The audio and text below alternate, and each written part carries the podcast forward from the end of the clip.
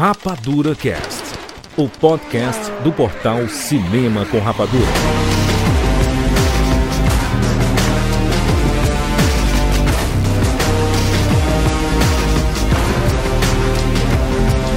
Seja bem-vindo, séries Rapadura em todo o Brasil. Está começando mais uma edição do Rapadura Cast. Eu sou Júlio de Filho.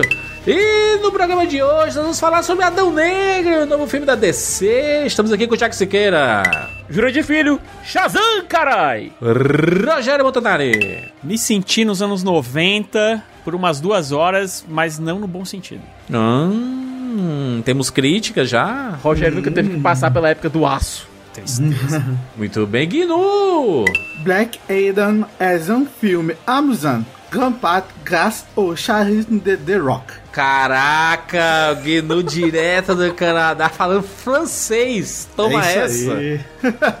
Agora diretamente de Montreal, no Canadá. Muito bem. Fernando Schmutz. Juras, para o Adão Negro, a violência não é a resposta. Ela é uma pergunta e a resposta é sempre sim. É, olha aí, rapaz. Vamos falar sobre Adão Negro, filme da DC, filme do The Rock. Sim, finalmente realizando o grande sonho dele de virar um super-herói.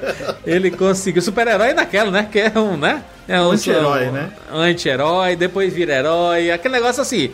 Não sou, né? Aquela cara feia. Hum, não sou herói, não. E aí tá salvando todo mundo, né? Aquela cara ali. Olha só, vamos falar com todos os spoilers possíveis. Se você não assistiu Adão Negro, escute esse programa por conta e risco. Porque a gente vai falar tudo, não só sobre o filme, mas como a cena pós-créditos. Vamos falar sobre a escolha de James Gunn para ser o Kevin Feige da DC. O James Gunn foi escolhido, Henry Cavill está de volta, o Superman. Cara, tem muita coisa pra gente falar nesse podcast. É a nova fase, a hierarquia, né? A hierarquia de poderes. A hierarquia mudou? Não, não, não lembro como é o jargão. A hierarquia do poder mudou, no universo DC mudou. Exatamente. É isso, vamos falar sobre Adão Negro agora, aqui no Rapadura Cast. Olá, meu nome é Matheus Barreto, eu sou de Taboão da Serra, São Paulo e bem-vindos ao mundo espetacular do cinema.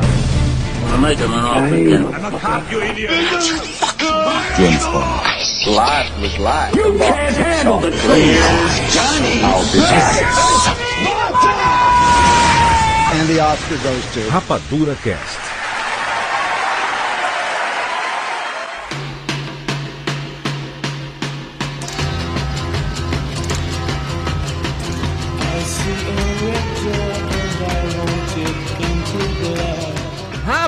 Rapaz, que semana pra descer! Tem- temos filme novo, temos Superman confirmado, a volta de Henry Cavill, temos o James Gunn como Kevin Feige da DC. Caraca, a DC, DC tá com tudo. Aliás, se, se livrou de um demônio que fazia parte do seu grupo, que era o Walter Ramada. Cara, que, que, que momento! É o Melhor novo, momento da DC. Renascendo, a DC está renascendo. A praga do Rei Ficha pegou, viu? Ray Fish ali que passou o pão que já amassou ali no, no- na- nas gravações, nas refilmagens de Liga da Justiça. Tá aí, né? Temos filme novo, Adão Negro. É, a, gente, vai- a gente vai falar sobre todos esses assuntos, tá? Então a gente vai pincelar um pouquinho de cada coisa. Mas, Adão Negro, eu vou dizer o seguinte: nunca eu tinha ouvido falar, tá? Não conhecia. conhecia o Shazam. Shazam é muito conhecido. Inclusive o nome Shazam eu conheci pelos Trapalhões. Pelos deuses, transformarei você na família Marvel! Shazam!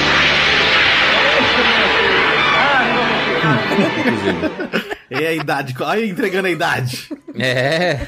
Não, é um entregando a idade seria se ele tivesse se lembrado daquele seriado tosco do Capitão Marvel lá atrás. Ah, eu Não, assisti não, isso aí, não. cara. Eu assisti isso aí. Mas o Adão Negro, obviamente que depois, pesquisando e entendendo mais sobre é, o personagem, etc., eu entendi que ele era o inimigo do Shazam. E depois eu entendi que ele não é o inimigo do Shazam. Ele só é um cara pistola. Ele nasce como inimigo do Shazam, mas entre reformulações, as três eras do Adão Negro, hoje em dia ele é um anti-herói, que é o que a gente vê no filme. Mas ele nasce como inimigo do Shazam. É, Ah. quem começou esse processo de reformulação do Adão Negro foi o Jeff Jones lá na Sociedade da Justiça, que ele resolveu trazer o Adão Negro pra dentro da, desse supergrupo, que é o primeiro supergrupo do universo DC. O Sociedade da Justiça é o primeiro supergrupo? É, é o primeiro supergrupo. Caraca, eu conheci a Sociedade da Justiça nesse filme.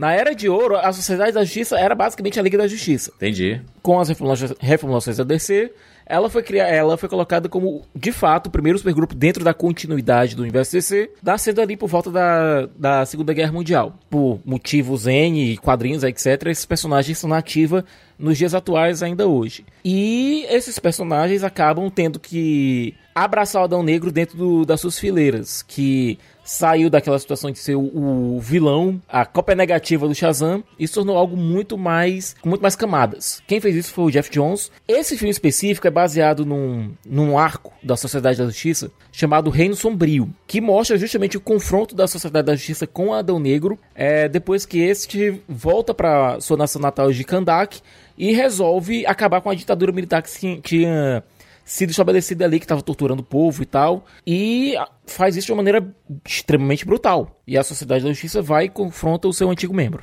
Isso é bem recente, aliás, nos quadrinhos, que... Isso é 952 já, né, Siqueira? Não, não, pré-952. É pré, pré, é, pré não. Mas é quase, é, já, as capas já, já, algumas capas já tinham já logo, mas era pré-952. Não, não, não, não. Isso aí foi, foi inclusive antes da crise infinita. Isso aí tem já um bom tempo. Integrou o Shazam dentro da continuidade da DC na, na crise. É, tiveram as diversas reformulações, veio Zero Hora. É... Flashpoint também, eu acho que deu uma, uma mudada nas coisas. Não, o que também. Flashpoint fez foi dar uma, dar uma acalmada. Porque antes a gente tinha a origem que a gente tinha da Faust, da Fawcett, que era o Adão Negro sendo um um ladrãozinho chamado Tio Adam, que acaba conseguindo os poderes de, é, do campeão do Shazam na mesma, na mesma pegada da morte dos pais do Billy. A gente depois teve uma reformulação mais forte na época do 952 e resolveram pacificar, olha, é, o, Adam, o Ted Adams, ele, o Ted Adam, ele sempre foi o Adão Negro, não existiu Adam, não existe um um hospedeiro atual, sempre é o mesmo personagem. É mais próximo do que a gente está vendo aqui no filme. O, o próprio filme, aliás, fez uma nova reformulação na origem do personagem que eu gostei muito. Sim. Que ao invés dele ser o campeão, escolhido pelo Mago Shazam na época lá de Kandak, havia sido filho dele que havia começado uma pequena revolução. Kandak estava sendo governada por um tirano que tava, tinha escravizado o seu próprio povo. É, essa criança liderou uma revolução e foi escolhida pelo Mago Shazam, pelo Conselho dos Magos, para receber os poderes de Shazam. O pai dessa criança quase morreu o, essa criança passou os poderes do Mago Shazam para o pai e só que nesse meio tempo a criança é morta e o pai enlouquece e mata todo mundo lá. Depois ele sendo preso como é. digno, né, do, dos poderes do Shazam. Pois é, ele nunca foi digno. Shazam. E outra coisa, essa origem ficou colocada no filme e isso eu gostei, é linkou com o próprio Mago Shazam que a gente viu lá no, no filme do Shazam. Sim. Que ele só, só tava tentando pegar crianças para assumir o manto desse de campeão. Inclusive o próprio Silvano lá no começo do filme. Então, pelo menos isso fez com que o, houvesse alguma continuidade na escolha de campeões por parte do Mago. Eu gosto dessa origem porque ela é muito próxima do que a gente vê no quadrinho, só que com a diferença que no quadrinho é o tio e o sobrinho, e o tio meio que engana o sobrinho e, e rouba os poderes, né? E eu acho que essa origem do, do filme deu essa ajustada. Acho que ela ficou mais. Ela ficou melhor, assim, ela ficou mais é, poética, digamos assim, para justificar o porquê ele não era digno e o, no decorrer do filme o, o, porquê ele se torna digno, que a gente vai ver mais pra frente. Tinha uma vibe 300, né, ali, aquele começo do filme que mostra Sim. aquele Muito. aquele prólogo Total, ali. Né? Mostrando em, as, as câmeras lentas. filme ele tem uma energia ali de, de, de Zack Snyder, né? É, o Zack Snyder, cara. O Zack Snyder, né? A gente temos que falar dele. né? Zack Snyder não, não, não, não está e fora da DC, puxei né? o monstro. Continua aí. Não, olha, convenhamos, o Jaume Colette Serra, que é o diretor de escolha do The Rock, não é um cara que tem, assim, uma, uma assinatura artística, né? É, ele é um cara que é muito... ele se molda em relação ao projeto. E aqui ele claramente se baseou muito no, no trabalho do Zack Snyder, né? É, tirou a cor do filme. Pronto. Tirou a cor do filme só no flashback, vai, porque o filme, o filme é bacana. Não, não, não, não, não tem cor, não, não tem. Não, não, não, não, não, O filme é todinho. Caraca, vamos começar. Tem sim, gente. Começou agora, começou. As, as roupas do, do, do Esmaga Atmos são preto e branco, né, Rogério? Cara, é, assim. todo, é todo lavado. É, as cores são ah. todas lavadas. Tem um filtro. A Ciclone também, pô. E a Ciclone tem cor também, não, né? Que loucura, não, né? Então, tanto que a Ciclone, ela, ela faz todo mundo. Mas se for Rogério, tu tava assim. com óculos escuros na sala, não Então, tava? peraí, peraí, peraí, peraí, peraí. A gente tá falando do filme em geral, a gente não tá falando. Olha só, se vocês estão lembrando de detalhes coloridos, vocês só estão corroborando com a minha. com, a- com o que eu tô falando, que o filme não tem cor. A gente tá, a gente tá Não, vocês estão pegando. coisas coloridas. Se- porque se for você. assim, por exemplo, no filme do Zack Snyder tem o Flash, que é vermelho. O filme é cheio de amarelo, Cara, gente. o, o, fio, É, ele- o filme ele O filme tem. é cheio de amarelo, ele tem um fio- que lá meio Ele tem um deserto. filtrão que deixa tudo lavado. Tudo lavado. O filme inteiro. O filtro desértico de Hollywood, né? Que é tipo assim. Ah, esse daqui, onde vai se passar? Hum, no deserto. Coloca esse filtro, rapaz, que vai ficar, né? Aquele negócio assim. Só falta você, você é, fica árido, né? Ah, você, você quase sente a quintura do deserto, assim, é, em alguns momentos, né? É porque deserto é tudo igual, vamos, vamos misturar o Iraque com o Egito e todas essas paradas e falar que é tudo no mesmo lugar. O Afeganistão. Bom, na verdade, o filme, o filme ele faz uma mistureba de cidades, de, pa- de estados que Sim. foram de fato ocupados. O próprio Kandak, a gente vê ali, tem um pouco de Iraque, tem um pouco de Egito. Tem de fato, ele puxa muito desses países. Kandak é, um país, É um país fictício, é um país fictício. mas se passa ali na África, né? No Oriente Médio. No Oriente, Oriente Médio. Médio. É um país árabe, né? A origem do, do Adão Negro nos quadrinhos tem base ali no, no, no- no Egito, os poderes deles vêm da- dali de uma parada meio egípcia e tal. No filme eles tiraram tudo isso, e aí tem a Kandak, que é uma parada mais Oriente Médio, e é um país fictício, então se tiver essa mistura de elementos, é normal pra se criar alguma coisa nova, assim, né? Assim como aconteceu no Pantera Negra, que foi uma mistura de tantas é, culturas de tantos povos africanos pra montar uma grande nação que não existe, né? Que é o Wakanda. Então, mas, mas o problema é que é o seguinte: o Egito não é Oriente Médio, o Egito é África. Dando um Google aqui, tá dizendo que Kandak é um país árabe no continente africano. É, porque é assim, é que como tem a cultura similar à do Egito, então eles meio que encaixariam o Kandak no continente africano, entendeu? É isso, é, é mais ou menos isso. Mas é um país, é um país árabe mesmo. Mas como não existe, né, Kandak, então... É, é, assim, é- É, Gotham City. mas, mas é a referência deles, né? Existe a, a referência deles é basicamente o Egito, né? E todas as lendas e mitos. mas com pinceladas, de fato, do Iraque e do Irã. No Iraque, principalmente, a gente vê é, que essa nação do Kandak é uma nação sob fortíssima ocupação militar. No caso da Intergang, Intergang, né? adoro, que nome meu é esse? Deus! Intergang. Gente, Intergang é maravilhoso, gente. Inter... Aí você pensava assim, Rogério, Rogério, é o, é o nome. É o nome português, né? Aí em inglês, Intergang. Intergang.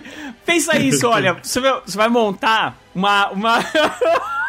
Rogério é uma, é uma gangue internacional, rapaz. Não, eu adoro. Você vai montar uma organização internacional aí que vai. Né, vai roubar aí o, o- todo o minério dos, dos, dos países, sabe? Aí que você pensa, "Pô, que nome que eu posso colocar pra esse negócio? Já sei, vou colocar Intergang, é gang, gangue internacional. Pronto, é isso, gente. Gostei, Parabéns. eu gosto. Olha, É isso aí.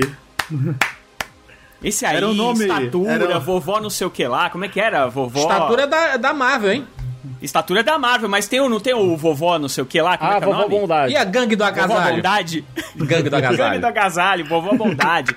Estatura. gente, gangue do H. Ferroada, olha. Parabéns, viu? Ferroada é a espada do Frodo, pelo amor de Deus. O Frodo Gente, sumiu. não dá. Assim, ele- eles podem ser militares, né?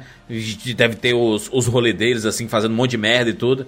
Mas você fala assim: quem é, quem é essa galera aí? Eles são a Intergang. Eu, cara, não tem como, né? Me remete lá aos anos 80, trapalhões, essas coisas assim, ó. Eu juro que eu não entendi a graça. Você não entendeu a graça ainda? Gang, gang é uma palavra que não se usa tem uns 30 anos já. E assim, intergang é tipo uma gangue internacional, cara. Assim, como é que você não pode achar graça nisso, Osqueira? Pelo amor de Podia, Deus. podia ser intergroup. Bota um grupo, né? Um grupo internacional. Talvez porque eu Não, não, conheça, eu é. conheça esse grupo de vilões já há 30 anos. É um vilão, é, é um grupo de vilões clássicos do Superman que foram colocados aqui, sabe lá Deus por quê, foram escolhidos pra... É, não, A, É. gente, a gente não tá falando da, da so- sobre o, o core do negócio, não. É só o nome mesmo. porque Mas, nome mas, mas, mas isso aqui é isso, é um, é, é- é um grupo de vilões da década de 70, 80, sei lá, que na época o nome era brega e hoje em dia no filme é brega, tá ligado? Mas esse começo, né, já mostra. Vai ser um negócio, cara, milenar, né? Negócio que veio lá de trás. E aí mostra lá Kandak. a- Cara, é muito, muita referência a coisas do Egito mesmo, né? Uma das coisas que eu não consigo engolir foi a tal da coroa, como o, MacGuffin do negócio. Eu acho que era uma coisa Não. completamente necessária. Por quê? Logo no prólogo a gente descobre que o, o rei lá, ele estava obrigando a população a escravizando a população para obrigá-los a encontrar o Etérnio. Muito. Etérnio sim é um nome ridículo, muito parecido com um Nobitânio. Cara, Eternio, né? A gente tem. A gente tem cada criação, né? De, de, de coisas. Tanto na Marvel quanto na DC, né? Pra justificar materiais super poderosos. A gente teve lá o. é, foi foi um, um grande plot da primeira temporada de Anéis de Poder, né? O, o Mithril. Mithril. E aí que tem Eternium. Aí depois no MCU, o que é que a gente tem? Tem o. Adamantium. Vibranium, Ava- Adamantium, Vibranium. Caraca, que, que coisa é essa, cara? a tabela periódica da ficção. Parece da mesma coisa. Lá em Pandora tem um Nobitânio, É verdade, é. O Nobitane, exatamente. certo? E aqui tem o Etérnio, porque com essa coroa de Etérnio ele ia conseguir é, poderes extraordinários vindos dos demônios. Cara, eu, eu não consegui engolir, foi esse bendito McCann. A coroa. Não, Aham. não, não engoliu a coroa. Não. Cara, e é um troço onipresente no filme inteiro, porque é isso que as pessoas ficam de- o tempo todo. Pega, atrás, abre né? a mochila, aí não tá na mochila, aí tá não sei aonde, aí tá dentro do videocassete, aí tá não sei aonde, aí tá no buraco, aí tá. E sem contar assim, tem umas coisas que. Que assim, eu sei que é um filme de herói, eu sei que não é pra gente levar a sério e tal, mas, mas tem umas coisas que são muito bestas, no tipo assim. A menina, a, a- na verdade, a doutora Adriana, ela trabalha no, no, no, no Museu de História, ela fala que trabalha no Museu de História, e aí ela entra lá no país, e aí ela vai numa caverna, eles entram numa caverna de boas, uma caverna que ninguém nunca tinha entrado, porque se alguém tivesse entrado, teria visto uma coroa voando. Sabe, cara, é, é assim, tem que Não, ter uma... era, passagem era a secreta, localização da caverna. A questão era a localização da caverna. Eles estavam cavando perto ali, inclusive, né, Siqueira? Eles estavam cavando em outro lugar, né? E o fato da Intergang não ter mexido com ela até lá, porque a gente sabe depois que um dos chefes da Intergang tava lá disfarçado dentro da equipe da Adriana, né? Infiltrado, né? Não, sim, tudo bem. Eu tô falando assim, tipo assim, é, os caras acham essa caverna e eu, eu adoro os instrumentos que existem no, no, Adão Negro. Eu acho que os instrumentos que eles falam é um, é um capítulo à parte. Porque ela tem esse instrumento que diz que o, o, a caverna é nesse lugar. O Gavião Negro ele tem vários instrumentos. Tem um instrumento dele maravilhoso que ele fala assim: Meus instrumentos estão dizendo aqui que tem um demônio voador não sei aonde. Porra, que instrumento é esse, Porque ele mano? identifica, ele identifica tipo o Kima. Tu não assistiu Dragon Ball não, rapaz? Tem lá o binóculo lá do do Vegeta, é, rapaz. Mais achei, de 8 não, mil. mas eu achei, eu achei maravilhoso, porque assim, ah, identificamos aí uma ameaça vindo do mar, né? Uma onda. Não. Ide- Nossa, eh, os meus instrumentos estão identificando um demônio alado vindo. Meu, Eu acho que é de fé, mas ele, ele tem fé. E aí ele sabe assim, o- quem é de fé sabe quando aparece, né? é, e sabe, sabe o que O acontece? bichão aparece. E antes da gente gravar eh, esse podcast aqui, eh, tava rolando uma discussão eu e o Jurandir, porque ele falou que o Thor era tão era besta, tão besta quanto, tinha um monte de bobeira eh, nesse sentido, e eu não tava falando nada, e eu gostei do Thor, né? Eu acho que a grande diferença dos dois, e eu acho que eu aceitaria muito melhor esse Adão Negro se ele tivesse um humor. E eu não vou nem, nem vou lá na Marvel. Eu não vou lá no, no Thor ou coisa do gênero. Eu vou no Shazam. O Shazam é um filme que é muito mais fácil você acreditar em toda aquela baboseira que tem lá. E tem. Só Porque, só que ele é divertido. Ele, ele leva aquilo com uma leveza. Mas sabe o que é também, Rogério? É que o Shazam, ele tem coração. Ele é filme de duas crianças. Ele é filme de Natal, sabe? Então ele tem esse peso a mais. Esse coraçãozinho a mais. O negócio do Adão Negro é que ele é personagem anti-herói, né? Eles tentam meio que fazer, inclusive, um paralelo aí do, do que o Fred tinha com o Billy no Shazam com o Amon, aquele menininho filho da Adriana. O problema é que ele não tem carisma. Chatíssimo aquele moleque, né? Né? Ele não é o Não, Jack Dylan Grace. Nisso, nisso a gente mal. concorda, viu, Rogério? O moleque é a pior. O moleque e o tio dele são as piores coisas do filme. Ele é insuportável. Eu, eu acho que esse Eu não Adão achei Negro. ele ruim, não. Eu não O achei ele tão é ruim, tipo não. Nem os o dois. Josh Gad da Shopee. Eu acho ele horrível, o tio dele é horrível. Tudo é horrível. Quer fazer o filme do anti-herói? Faz o cara o filme do anti-herói, entendeu? Assim, porque inclusive eles até tentam colocar umas piadas pro The Rock falar. Que por acaso aqui no Brasil, quem faz a voz dele, em dublado, eu assisti dublado, é o, o ator do He-Man lá. Como é que é o nome do dublador do He-Man? Briggs? Garcia Júnior. O Garcia Júnior. Então, quando ele fala aquelas coisas, é, principalmente as frases de efeito, lembra muito o Schwarzenegger, porque ele também dublava o Schwarzenegger, né? Então, fica uma coisa assim engraçada. É mais engraçado por causa da dublagem do que por causa das piadas em si. É, né? Porque o Schwarzenegger era isso, né? Ele falava uma frase de, de efeito e, e, e agia depois, e aí tem esse negócio no filme todo, né? de- da frase de efeito, de agir, não sei o que, não sei o que lá.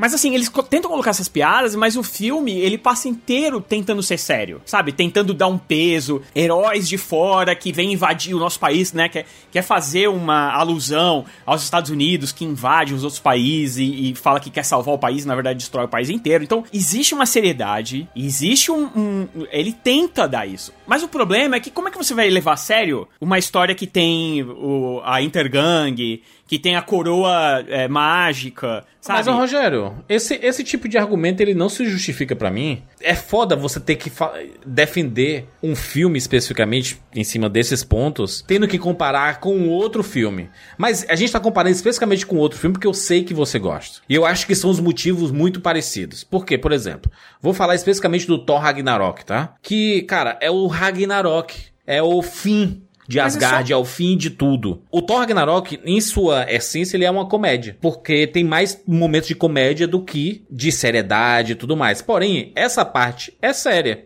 E eu vejo que no Adão Negro tem os momentos que são sérios, mas em sua maioria, na minha opinião, é um filme de herói di- divertido, comédia, cara. Cara, boa parte da história do filme é um menino andando de skate, mano. Pelo amor de Deus, gente. Vai falar que isso é coisa séria? Isso não é coisa séria. É um filme pra ser isso, mas pra ser divertido pras crianças verem, mano. Eu, eu acho eu acho o Adão Negro o clássico filme de super-herói. Ele tem a Eu origem, também vi ele tudo conta isso, direitinho. né? É. Ele, ele conta ali a, a, a origem, ele é divertidinho no, na- na- no, no tom certo, eu acho. tá? Ele não é enrola muito, né? A Sociedade da Justiça já aparece ali. Gavião Negro sai da sua mansão, não sei o que injete, vai chegando a galera e tudo mais, já junta Injete, todo é, mundo. juro. Cara, a Amanda Waller. Tudo com jet. Pois é, mas No Blackbird. E aí, eu- aí, aí chega lá a Amanda Waller e fala assim: Cara, tem um cara aí, vai lá buscar, diz assim: É nós, estamos juntos. E vão lá. Meu irmão, não quero. eu Não quero é, eu tô, tô meio cansado de ter origem de tudo, sabe? Tem que falar a origem, tem que dar onde veio. E aí passar, né? Ai meu Deus, aquela loucura toda. Isso eu gostei no filme. Mas eu vou te dar o exemplo, o exemplo do Esquadrão Sui- Suicida do James Gunn, que atrai, um- tem um monte de gente lá que você não tem a menor ideia quem é, só que ele, ele bota em algum momento a história desse cara. Por que, por que motivo esse cara tá lá? Ele bota coração nesses personagens, então você se importa com eles, entendeu? Aqui, eu não consigo ver nada disso. Cara, eu não sei por que, esses Na sociedade, tu não viu isso, não? O Esmaga Atman falando do tio dele, que ele que ele tá assumindo o manto. Por quê? Aquela parada, Por quê? ciclone. Cara, Por que que ele tá isso a gente vai ver depois? Ele tem os poderes e quer assumir, quer assumir os negócios da família. Mas, mas, cara, tanto faz como tanto fez. Podia ser qualquer pessoa. Se- olha, se o- um, um morador Mas ele de justificou, Kandar... não? Por quê? Se o morador Tá aí, de mano. Kandar pegasse aquela roupa e ficasse grande, não fazia diferença se era o, o Fazer o diferença, ou porque ele não Fazia. recebeu os poderes do tio. É isso, cara. Ele tá. Simplesmente foi um- uma passagem de poderes que houve de um pra outro. E aí a Ciclone, ela falou: Cara, eu, eu, eu fui sequestrado e passei por experimentos e tereré, piriri, pororó, e ganhei meus poderes. Não quero mais saber mais nada, mano. Já foi, explicou. Sabe o que eu acho que acaba sendo talvez o, o problema nisso? É que o Esquadrão Suicida ele foi muito mais um filme sobre aqueles personagens interagindo. Então você tem uma construção, amizade, uma construção, uma construção de equipe mesmo, É. muito maior entre os personagens. Aqui o problema é que como é a história de origem do Adão Negro, você tem que colocar a Sociedade da Justiça no meio da treta. Já tem a galera de Kandak, tem muita coisa já acontecendo. O filme meio que ele não consegue segurar tudo isso. Eu queria ver mais, por exemplo, da Sociedade da Justiça. Tem alguns momentos muito divertidinhos lá, por exemplo, quando o Gavião Negro olha pro Esmaga-Átomo e fala: Eu e você vamos conversar depois. Uma coisa meio, sabe, pai dando bronca, sabe? Mas esse tipo de humor, Rogério, Rogério não, não gosta, não. Mas se mostrasse a bunda do Hulk lá, aí ele tava rindo. O Jura já chegou aqui no modo provocador. eu, eu, eu acho que o filme, ele, ele tem. É, é, é que assim, é como a, a Fê falou. O filme tem muita coisa acontecendo. Mas mesmo assim, eu consegui me divertir no filme e entender o peso de tudo ali. A Sociedade da Justiça não teve a sua apresentação? Ok, porque, mano, são mais quatro personagens de super-herói pra se apresentar. E assim, e todos eles ali, de uma muita forma Mas você de não precisa outra. apresentar, eles são- cara. Dá uma motivação.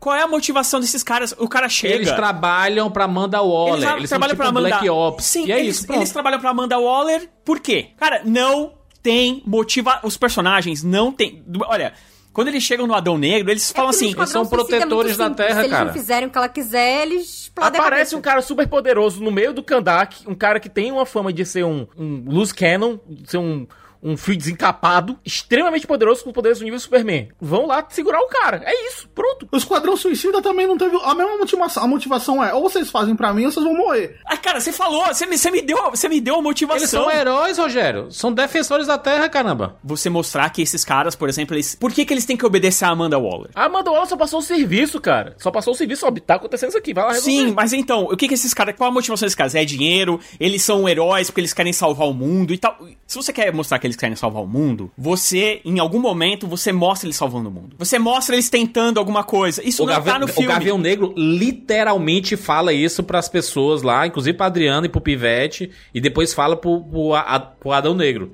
Eles são chamados quando tem calamidades ao redor do mundo. Ele, ninguém conhece muito sobre eles, porque eles fazem essas missões meio Black Ops, meio, meio escondidas mesmo e tudo mais. E eles são heróis. É isso. Ah, se pra vocês tá bom. É o herói. Ótimo. Não precisa, não Pra precisa mim, passou entrar no... super Tá ótimo, tranquilo. cara. Parabéns, parabéns pra vocês. Pra mim, não, não chega, não alcança. é. Fazer o quê? É aí que vem a diferença. É aí que vem a diferença. É por isso que, por exemplo, o The Suicide Squad é um filme que eu acho muito mais marcante do que o Adão Negro. O Adão Negro não, não chegou nessa camada mais profunda de eu me importar dessa forma com os personagens. Então, pra mim, ele foi tipo um pipocão, ok, me diverti. Mas não é um filme que eu vou ficar vendo várias vezes, que eu vou pensar várias vezes, que eu vou lembrar de cenas várias vezes. Ele tá lá, me diverti e é isso aí. No, no meu caso, é muito do tipo assim: eu fui pro cinema pra ver o filme do Adão Negro. A galera que aparece em volta, a, a explicação que eles me deram, eu super abracei do tipo: trabalha pra Amanda Waller, é isso que tá acontecendo. Talvez ali no futuro dessa nova fase da DC, que é o que o próprio The Rock falou, né?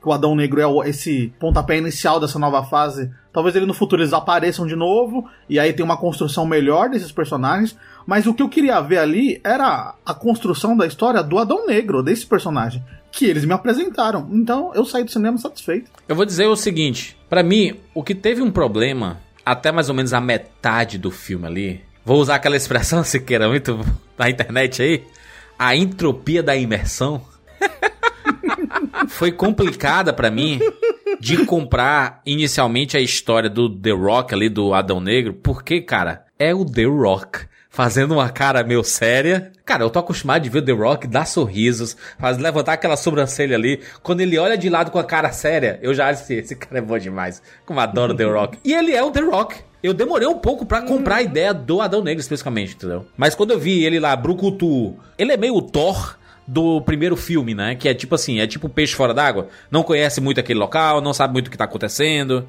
É, E aí, depois é que ele vai se situando. Ele parece, sabe o que, às vezes?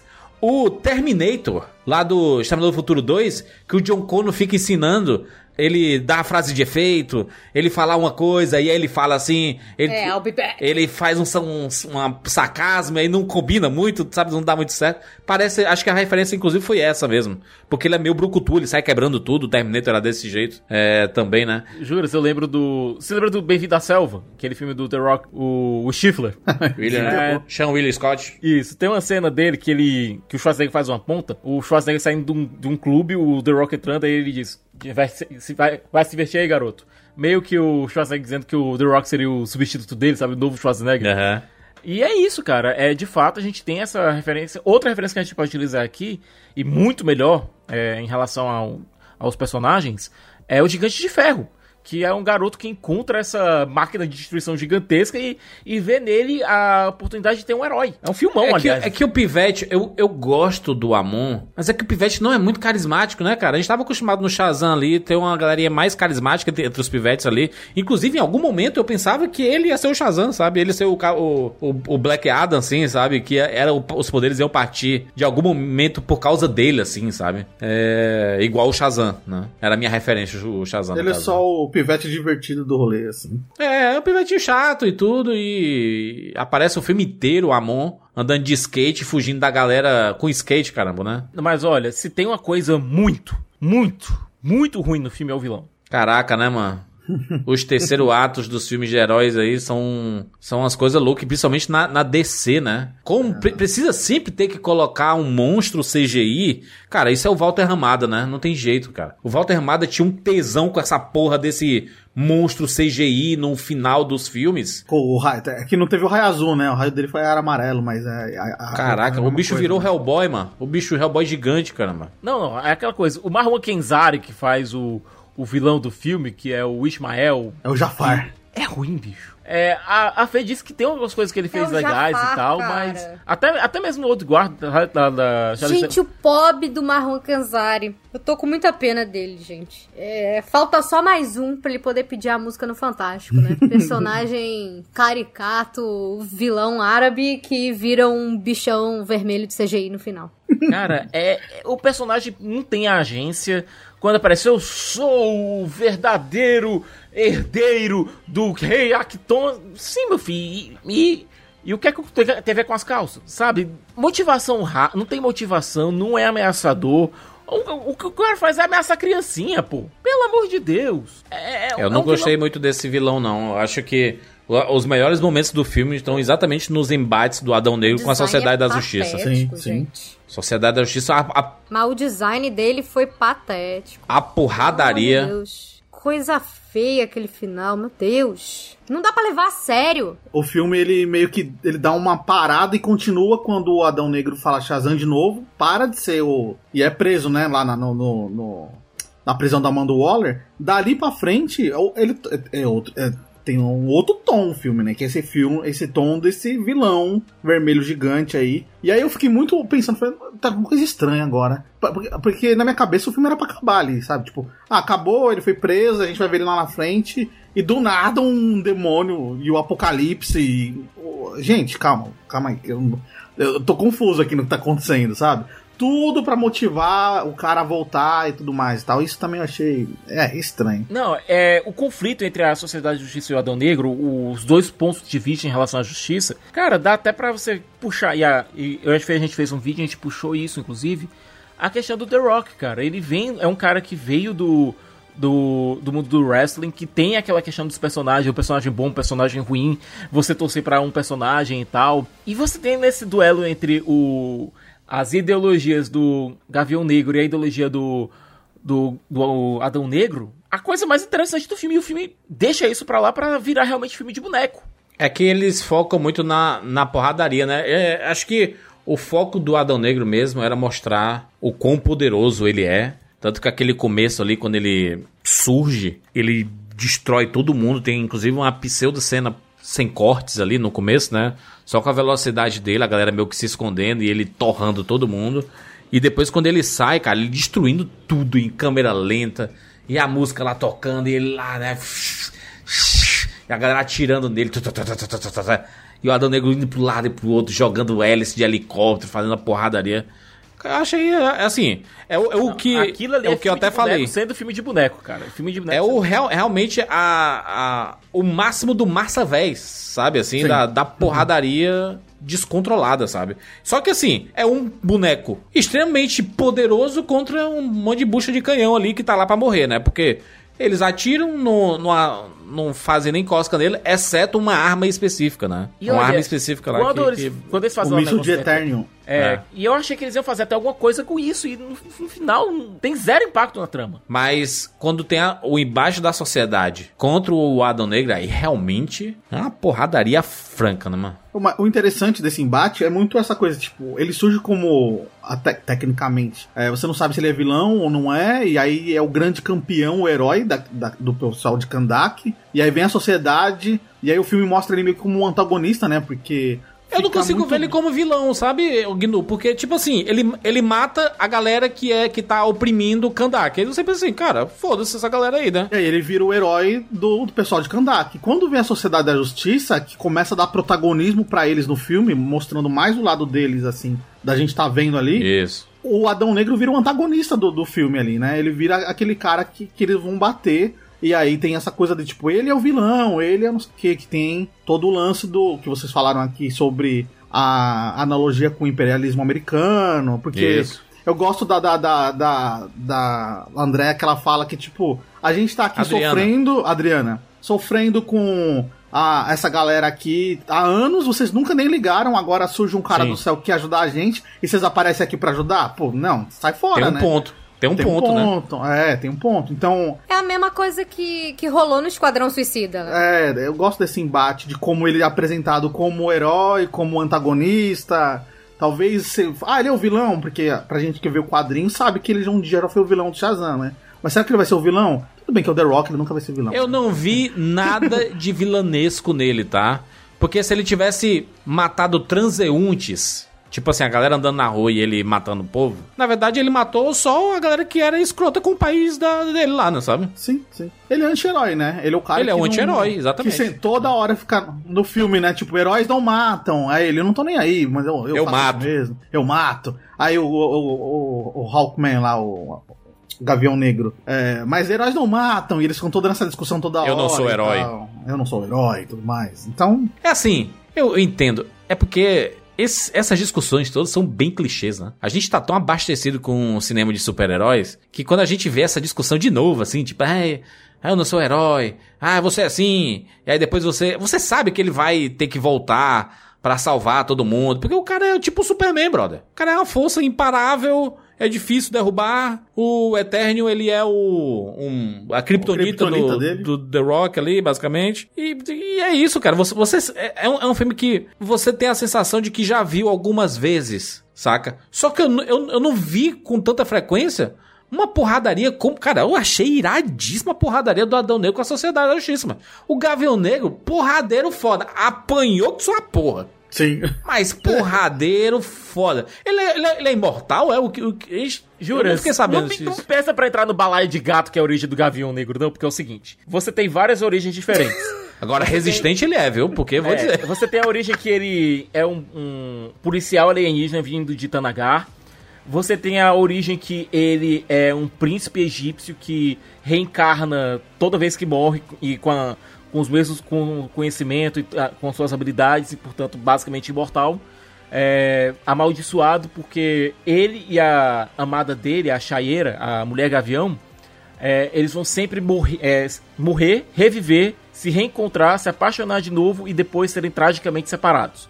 Eles foram amaldiçoados com isso. Eles vão sempre reviver e serem separados de uma maneira trágica. E tem a origem que mistura as duas coisas. É, é- a origem do Gavião Negro é um, um balaio de gato que, se algum dia a gente for ter uma minissérie ou filme do Gavião Negro, eu espero que seja resolvido da maneira mais simples possível. O que a gente tem no filme é, a gente, a gente tem um cara com uma armadura e uma massa de metal enésimo, que é um metal especial, a- a- de origem alienígena, que ele diz, olha, a minha nave todinha é feita de metal enésimo, extremamente resistente e tal.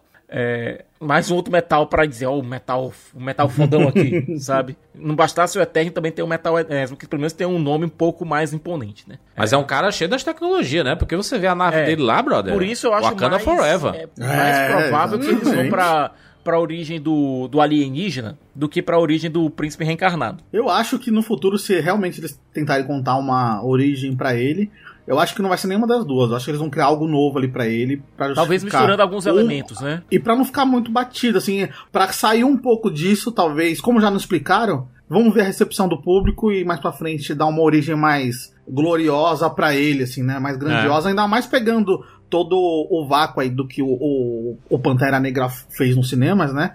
Eu acho que fica muito mais é, alinhado com o que a gente vê hoje, assim, né? Uma, uma Sim, colo- coloca como uma participação, né? E depois, se for massa, desenvolve, né? Agora, uma coisa que tem que alinhar é o seguinte: o Gavião Negro nos quadrinhos é um cara muito mais bruto. Ele tá mais perto do Wolverine do que do Superman, por exemplo. Sabe? Ele é um Entendi. herói que. Pô, a arma do cara é uma massa, pelo amor de Deus, sabe? E ela se transforma, né? Se quer. Ela Uhum. vi- virou, virou um machado uma hora, assim. O cara gosta de usar essas armas mais de bárbaro mesmo, sabe? Machado, é, massa. é é são as armas que ele usa. e É, a colo- puta armadura de Cavaleiro Zodíaco, né? Caramba. E é aquela coisa, colocar ele como Aquelas o asas cara ali. que diz que herói não mata. Bicho, tá certo, ele dá uma porrada, é um gavião negro porradeiro, esquentado, obviamente esquentado, e junto ele com o Adão Negro dá aquela, dá aquela tensão ali, legal.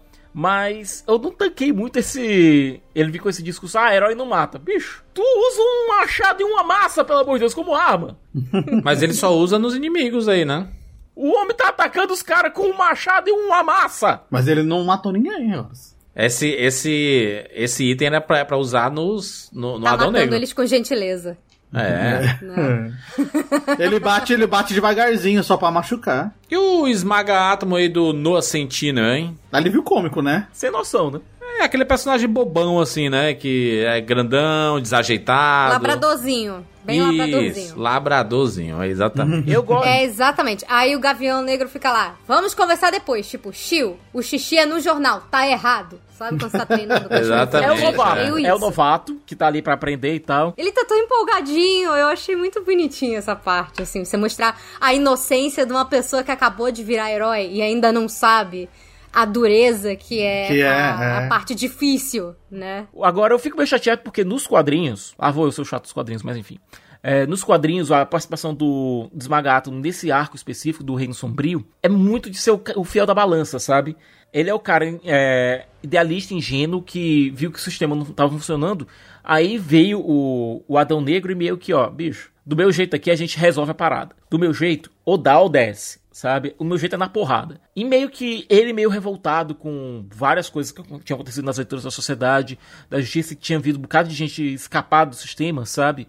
Ele viu, pô, talvez esse seja o lado pra resolver, sabe? Quando ele vê a- o povo de Kandak abraçando o Adão Negro, ou finalmente temos nosso campeão, ele fica realmente balançado com aquilo. Ele, é, nos quadrinhos ele realmente fica. Ele é meio que abraça de maneira reticente o lado do Adão. E aqui ele é só o cara meio bobão, sabe? Eu não tô, recla- não tô reclamando. É, não teve profundidade nele, não, assim, não teve nada além disso. não. A, a não, a não ser na, na, na própria história dele, né? Tipo assim, dele querer se provar e querer ser útil pra equipe, etc. né? Eu, eu consegui fazer um paralelo, é, é muito paralelo, é, que é assim, esse Esmaga Átomo é aquele personagem que assumiu o manto do Esmaga Átomo que pra gente é o original do quadrinho. Eu, eu consegui ver desse jeito. Da mesma forma que o Scott Lang assumiu o, o manto do Hank Pym no filme, e a gente nunca que viu o Hank Pym como um formiga, e sim o Scott Lang, né? É, pra mim é isso, tipo, no quadrinho a gente já tinha essa origem do Esmagátomo de um jeito, e o, e o filme já apresenta ele, tipo, ah, não, eu vou honrar, eu não vou te decepcionar, sabe que ele é um personagem novo, e aí é isso, né, que a Fê falou, ele é o, o cara que tá lá, tipo, meu Deus, eu sou super-herói, tô na Sociedade da Justiça, que legal, e na Ele hora consegue H... ficar grande e pequeno, né? Vocês acham que talvez com esse personagem, essa versão dele, eles quiseram dar aquela energiazinha de quando o Peter do Tom Holland entrou no Vingadores? Hum, O cara empolgado, né? É. Meio. meio... É, o menino mais adolescente, inocente e tal. Ele não é fanzoca. Eu né, acho que um tipo, pouco. é, talvez sim, mas ali. um pouco menos, assim. Eu acho que ele é menos. É, meu Deus do céu, tô com essa galera aqui. Eu acho que ele é mais. Ele tá empolgado por ser chamado, né? Por ter ser sido- chamado, é, por estar ali. Uhum. E não porque ele, tipo, meu Deus. Tipo, não, meu Deus, eu vou é, combater o crime com o Gavião Negro e com o Doutor Destino, sabe? É, ele poderia. É, porque assim, o esmaga átomo ele pode tanto crescer quanto diminuir, mas eu acho que eles não colocaram diminuindo pra não ficar comparando com o Homem-Formiga, né? Inclusive, esmaga átomo veio antes do Homem-Formiga, né? O Doutor Destino também é antes do Doutor do, Senhor- do, Doutor Destino. Cara. Senhor Destino, é. Senhor Destino, estranho, é. Pierce Brosnan. Eu gostei Aí, muito desse personagem. Queria ver mais dele. Você vê, você pensa que é o Doutor Estranho, né? Novamente, Juras, o Senhor Destino veio antes do Doutor. Foi criado muito antes do Doutor Sim, Estranho. sim, sim. Mas é porque é o É aquela- referencial, a- né? O- É, é a síndrome do John Carter de novo, né? É que nem o Namor vai ser o Aquaman, assim. É, Fica com essa impressão de tipo, nossa, esse aqui parece Doutor Estranho, mas a Marvel que veio fazendo versões parecidas no decorrer do tempo dos personagens da DC. Então, na realidade, o, sen o Senhor Destino seria, entre muitas aspas, uma cópia. Não. O Doutor Estranho é uma cópia, entre muitas aspas, do Senhor Destino, mas como eles vieram depois dos filmes, fica toda essa confusão, assim. Mas, assim, os poderes dele. É que ele não ficou fazendo muita coisa ali e tal, mas os poderes dele, tipo, parecia muito mundo espelhado, Doutor Estranho. Sim. A, a cena dele Aquela combatendo o demônio, pô, aquilo ali. Na hora eu falei pra Bruna, eu falei, mano, isso, isso, isso daí não tem como, isso é Doutor Estranho. Se ele soltasse as fitinhas lá pra prender o demônio, ia ser muito na cara. É, O, o negócio dele é que como ele tem a... Ele usa o elmo lá pra poder prever o futuro, né? Ele consegue prever... É. É, o Elmo é a origem dos poderes dele também, né? Ele é um mago, ele é um mago, só que o, o capacete de Nabu faz com que ele tenha esses, é, esse mega hyper power, sabe? Ele seja esse mago, esse super-herói fodão. E é aquela coisa, eu gostei muito do Pierce Brosnan, um cara que... Ele trouxe classe pro papel, sabe? Um cara classudo, né? O Pierce Brosnan é um cara classudo, Classudo. Sim, sim, Classudo. sim, sim. sabe? E, é, ele trouxe uma certa dignidade pro, pro seu destino. É uma pena que tenham matado o personagem. O, brincaram dizendo que ele vai ser meio que o Obi-Wan, vai aparecer de maneira mais fantasmagórica e tal, em, fu- em futuras aparições. É que ele morreu e virou, né, poeira estelar, né? Isso lá. Então eu não sei se ele morreu de verdade. né? Ele já queria abandonar esse, esse rolê, né? Ele, tanto que ele, ele conversa bastante com o Gavião Negro sobre isso, né? Sobre as aventuras dele, que ele já fez muita coisa, e que talvez seja a última aventura dele, né? Tem toda uma despedida. Tem, um, tem uns momentos assim que o, o Gavião chama assim Kent, eu penso, cara, cara, vai aparecer o Clark Kent daqui a pouco É, aí, cara. o nome do seu destino é é. Kent Nelson. Tem uma hora que ele falou assim, pronto, é, é agora o Superman, né? Porque eu vou dizer, mano. É, A e a gente pode Ciclone, ver né? esse, a gente pode Cara, ver esse personagem do Senhor Destino mais pro futuro e até, até em outros, é, em personificado em outras pessoas, porque no quadrinho o É, o Elmo, capacete- o, o Elmo capacete passa da outro. passa pra outras pessoas. Cara, a Ciclone é uma personagem que, assim, ela começa a usar o poder dela, ela dá uma sumida, né? E a gente só consegue ver quando entra a câmera lenta, né? Tipo assim, a gente Bota vê a ela bem lenta. devagarzinho assim nela e a gente vê ela devagarzinho passando. Aí depois passa e ela faz aqueles. faz uns ciclones, né? Como o próprio nome dela diz, A né? Ciclone faz ciclones. Faz sentido. É. Agora eu achei massa o ataque deles, brother, porque eles, cara, lutando com, como equipe mesmo e o Adão Negro contra eles quatro, né? Ao mesmo tempo, brother. Só que o Adão Negro é meio roubado, né? Ali é, o, muito pe- ali é o poderoso. overpower, viu? Porque não basta você ter voo, super velocidade e super força. Você tem que soltar raios pelos braços também. Eu percebendo ali, o- comparando o Adão, o Adão Negro com o Shazam, o Adão Negro é muito mais forte que o Shazam, esse cara. E sabe melhor usar os poderes, também tem isso, né? Talvez o Shazam tenha até os. é, talvez não, provavelmente o Shazam tem os mesmos poderes, porque a origem é do mesmo mago. É a mesma, né? Só que o Shazam ainda não sabe usar. E são deuses diferentes. Você vê que o acrônimo do, do Shazam do, do Adão Negro é diferente do do Shazam. Por quê? Do vermelhinho, do Billy. Pronto, pra, pra, pra diferenciar. O, o acrônimo é diferente. o- Os deuses que, eles, que cada um utiliza são, são diferentes. Mas eles falam a mesma palavra, né? Vai ser uma confusão esses dois juntos, né? É. É porque a palavra é o nome do mago, né? Imagina lá o Adão Negro transformado encontra o Billy. Aí o Billy fala Shazam, aí o Adão Negro vira ele normal e o Billy vira o, Sha- o Shazam. Aí depois o Adão Negro fala Shazam, aí eles transformam o Shazam, se transformam no Billy de novo. E o Adão Negro se transforma no Adão Negro. Eles, na- em, em eventuais lutas dele, de um contra o outro, eles usam realmente o relâmpago pra tentar dar uma vantagem. Pô, eu gostei demais da transformação deles, né? Achei bem interessante a. Agora, eu acho que podia ter deixado o The Rock mais parecido com o, o Chris Evans lá no Capitão América, sabe? Quando não tava com soro, mais, mais fraquinho e tal. Porque o The Rock Magrelinho? É mais magrelinho mesmo, sabe? É, ele, ele não tá muito magrelo ali, não, né? Ele tá tipo, ele tá. Tá Ele meio tá- The Rock. O, o The Rock é tão grande que fizeram o dublê de corpo dele de musculoso normal, porque o cara é muito gigantesco pra aparecer Mano, O The destransformado. Rock tá muito forte, gente. Putz grila. Como tá forte, né? É isso que. Tipo, em outros filmes, os caras têm que fazer um dublê de corpo pro cara parecer musculoso, no nele não. Não, tem que fazer ele menos musculoso pra parecer um cara mais frágil, com muitas aspas, porque ele no normal já é gigantesco. Isso é muito bom. Tá com a Pátia Coquilha também, né? O The Rock aí, caramba, ele tá muito forte, mano. Muito forte. E eu, eu, eu acho massa porque em vários momentos eu vi o The Rock só voando. Tá conversando assim com a galera no, no, lá no, naquela sala do trono, né? Que ele passa meia hora do filme lá. E ele tá sempre voando. E eu pensei assim, eu, eu real fiquei pensando, cara, se eu soubesse voar, eu ficaria só voando também. Por que, que eu vou pisar no chão? Essa é uma coisa que eu, que eu gostei no filme, é o jeito que ele voa. Que é o jeito que qualquer pessoa voaria. É tipo Voa assim, de você frente. simplesmente levita. É. Entendeu? Ele vai andando e quebra as paredes, assim, né? É, tipo assim, ele vai levitando. ele vai. Não ele vai faz de pose, não faz nada, né, mano? Não, isso, é, isso é bem legal, realmente. Tirando aquela parte que ele tá descendo a escada e o moleque conversando com ele, que é, é meio. É, ali é tosco demais. É, sim, é só pra bagulho ser tosco. bizarra. Mas o. Mas é, é, o jeito que ele voa eu achei bem legal, assim mesmo. Que ele. Ele não precisa fazer pose nem nada, ele só simplesmente vai. E, e acabou. Depois ele não da, depois da terceira parede quebrada, eles falam assim: não teve porta não no teu tempo, caralho? Puta que pariu. O cara quebrando. Ele falou: tinha. frente.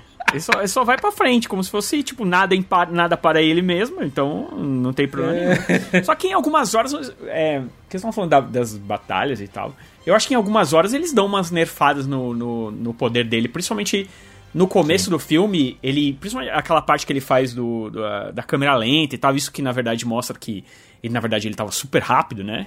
Sim. Tipo, ele, tá, ele é. É. tão rápido quanto o Flash, sei lá. Ele consegue é ver a velocidade, né? Tipo assim, ele se mexe muito rápido, ele entende tudo que tá acontecendo ali e tá tudo em câmera lenta, né? É, e aí, por exemplo, naquela parte das motos, Nossa, que eu achei, eu achei bem. Desculpa, gente. Eu achei bem chata aquela parte. Que ele fica ficam olhando as motos pra ver se acha moleque. Sim, onde é que tá o moleque? Ele, com certeza estaria no último, né? Na, Pois na é. última moto. É, não, e não era, na verdade, né? É. Não tava em nenhuma. Ele fica Sim. caçando e a, e a única moto que ele não perseguiu é- era a que tava. Mas ele. Ali ele já não, já não é tão rápido quanto nas outras, assim, sabe? É- Eles deram umas nerfadas, porque acho que ele é, É muito que ele levou o poderoso. tiro, né? Aque- Aquele tiro de Eternio que ele levou, ele ficou mais fraco, né? Ele vai diminuindo. É, ele vai diminuindo. A- a- a- eu acho que em alguns momentos eles têm que dar uma segurada no poder. É que nem o Super-Homem, sabe?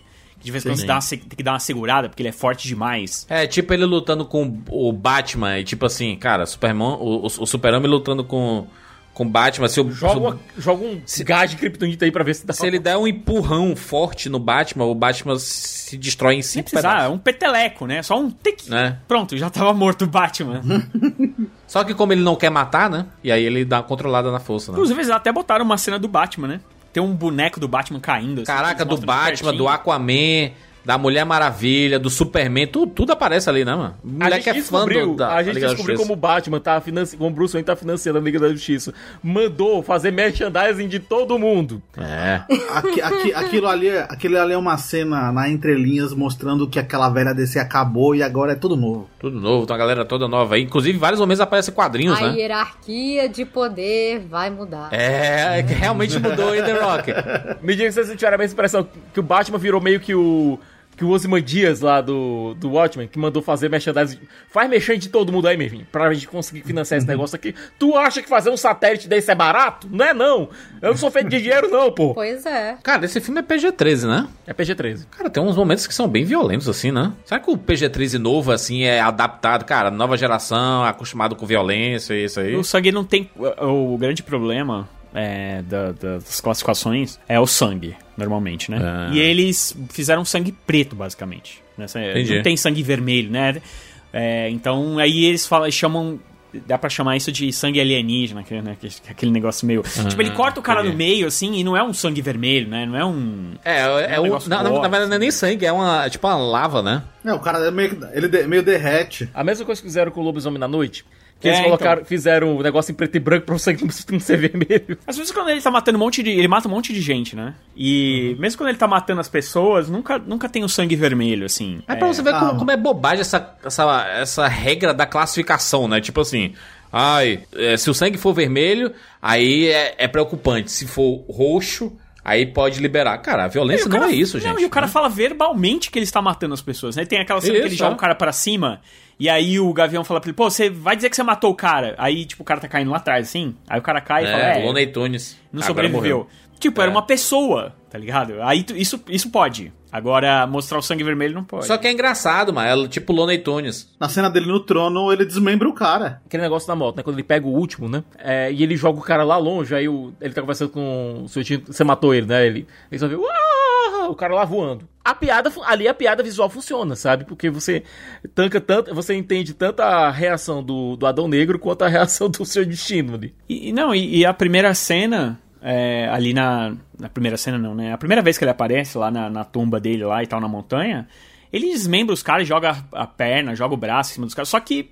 Só que o sangue não tem, né, cara? É, tem desmembramento, mas não tem sangue, não tem tripa. E. É assim. Os caras aprenderam a, a, a embromar o negócio, né? E os caras precisam se renovar aí. Ou então a galera vai ficar recebendo os troços violentos aí de 12. Mesmo com 12 anos, né, cara? Vou dizer uma coisa que eu gostei muito do filme. Talvez tenha sido a coisa que eu mais gostei do filme. Foi a trilha sonora, cara. Gostei bastante da trilha. Do Cara, Lorne Balfe. Eu achei inconstante Caramba. porque eles começam usando duas músicas, duas canções que eu gosto muito. É, Bullet with with the Butterfly Wings, do Smash, do Smash Pumpkins.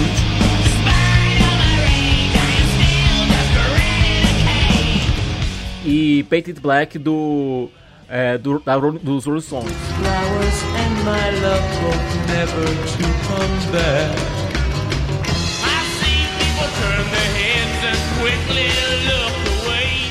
Só que depois disso eles param de usar a música. Eles usam essas duas, depois pronto, tchau. É, eu, eu pensei assim, nossa, realmente os caras vão pra, pra esse canto do Esquadrão Suicida e tal. Mas ele realmente abandona, né? E eu, eu, eu acho um pouco intrusivo, assim, a, a trilha em vários momentos, assim. Eu acho que. Você tava falando negócio de comédia, né? Que a gente. Não era o que a gente tava discutindo lá atrás? É, essa trilha mesmo, ela te diz que o filme inteiro não é uma comédia. Ele é, ela é toda uma trilha, é uma trilha dramática, uma trilha que traz uma coisa épica e tal. Cara, É, que não uma trilha heróica, né? é uma trilha bem heróica, ela não combina com a. Com a... Não é exatamente comédia, é não se levar tão a sério. É ser um épico que não se leva tão a sério. É, eu acho que a melhor comparação é com os filmes da Múmia, por exemplo, que os, os riscos são sérios, os personagens estão passando por aquilo ali, mas eles agem de uma maneira não tão. não tão surtadas, não, aliás, não tão. não tão séria, não tão estoica, sabe? Eu acho que toca umas cinco, cinco ou seis músicas que são conhecidas, assim. Essa, essa do Smash Pumpkins e do, e do, e do Rolling Stones que o Siqueira falou. Toca aquela Baby Come Back. Ah, é quando o cara tá Que é ouvindo o- rádio lá. O cara, cara tá ouvindo rádio. Toca o tema lá de, do Ennio Morricone, né? Do, do Bom e Maio Feio, do Três Homens em Conflito. Que inclusive vira um, momento de piada no filme, né? O The Rock lá. É, de É, pra porque ele vira basicamente. É, é, o- é outro filme que usa como referência. A gente teve o Logan que usou o Shane como referência de uma maneira muito, muito clara, sabe? Aquela questão do, do pistoleiro solitário, da criança e tal, com o Logan e com a Laura. Aqui a gente tem basicamente a mesma coisa. O pistoleiro solitário, que seria o Adão Negro, com a criança, que seria o Amon. E, a- e acho que em algum outro momento tu toca aquela música Power do Kanye West mesmo, né? É uma porradaria quando a porradaria vai começar mesmo ali. Além da, da música do, do Eric Zane que toca nos créditos, né? Aquela Ex- Exile.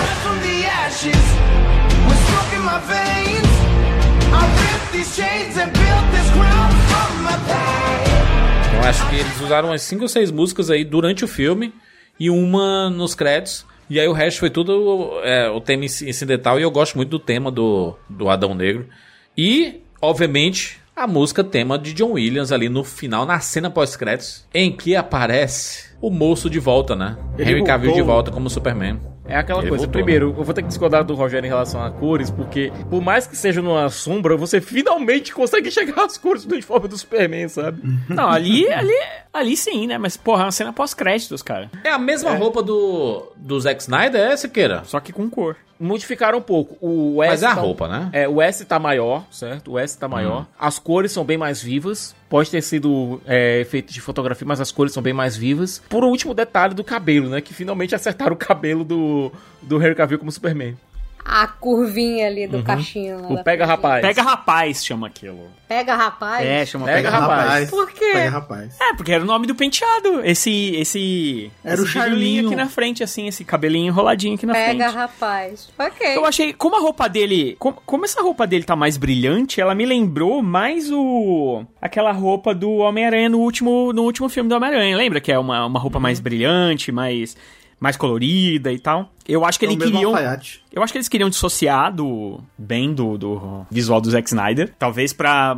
Principalmente porque eu acho que aqui eles queriam mostrar é, esse embate dos dois, que é o Adão Negro, que é o cara que. Se precisar, ele mata mesmo, pra resolver as paradas dele. E o Homem-Aranha, que é tipo. o- aliás, o Homem-Aranha, não, desculpa. O Super-Homem, que é, o- que é tipo a, a esperança, que é o cara que não mata ninguém, e, né, tirando no primeiro filme. A Amanda Waller dá a entender que o Superman tá indo lá pra já porrar o Adão Negro, né? Não, bicho, eu vim aqui conversar. Eu passei... Não, e e, tá- o e que o- falou que o Super-Homem tá devendo um favor pra ela, mano. Pode ser, pode ser que esteja. Caraca, a Amanda Waller é muito bem relacionada, né? Tá em todos os lugares. Ah, A Viola Davis é demais, né, cara? Consegue Não, aí, a tá em última todos vez que a gente viu a Amanda Waller, a última- uma das últimas vezes que a gente viu a Amanda Waller, ela conseguiu mudar a Liga da Justiça pra tentar resolver aquela a parada lá das borboletas lá no Pacificador, lembra? Verdade. Verdade, Aliás, a menina do Pacificador É tá verdade. também, né, lá na prisão. Tá a Tá. esposa do James Gunn. E aquela prisão, esse que Tá todo mundo ali? Quem, quem que pode estar ali naquela prisão? Tem um bocado de gente ali, cara. E é aquela coisa, como tanto DC quanto Marvel, eu, eu achei interessante isso, eles meio que liberaram. Gente, existe um bocado de supercílios nesses universos mesmo.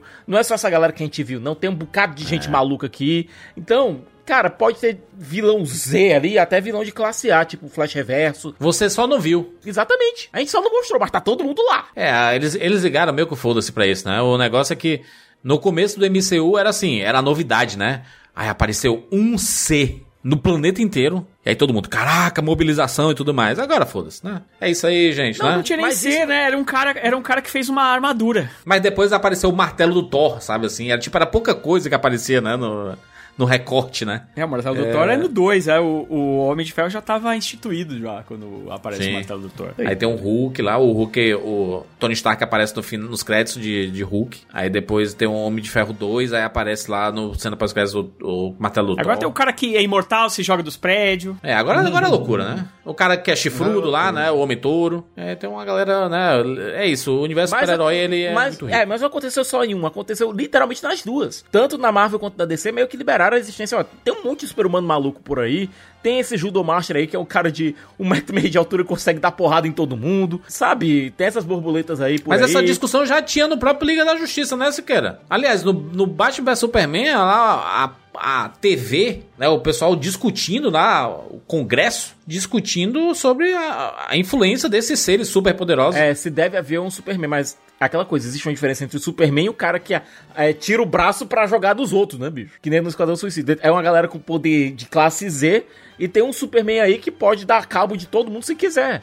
é, mas você- é- essa galera do Esquadrão Suicida, eles são, tipo, é, seres que são chamados pra fazer missões escondidas, né? É, Não- são não é criminosos que são, foram capturados. É, são criminosos que foram capturados, foram jogados lá na prisão de Bell Reeve, é, implantado lá aquele negócio que, ó, se você fizer o trabalho pra gente, é uma missão suicida. Se você escapar, você sai da cadeia. Se você morrer, tchau, tchau.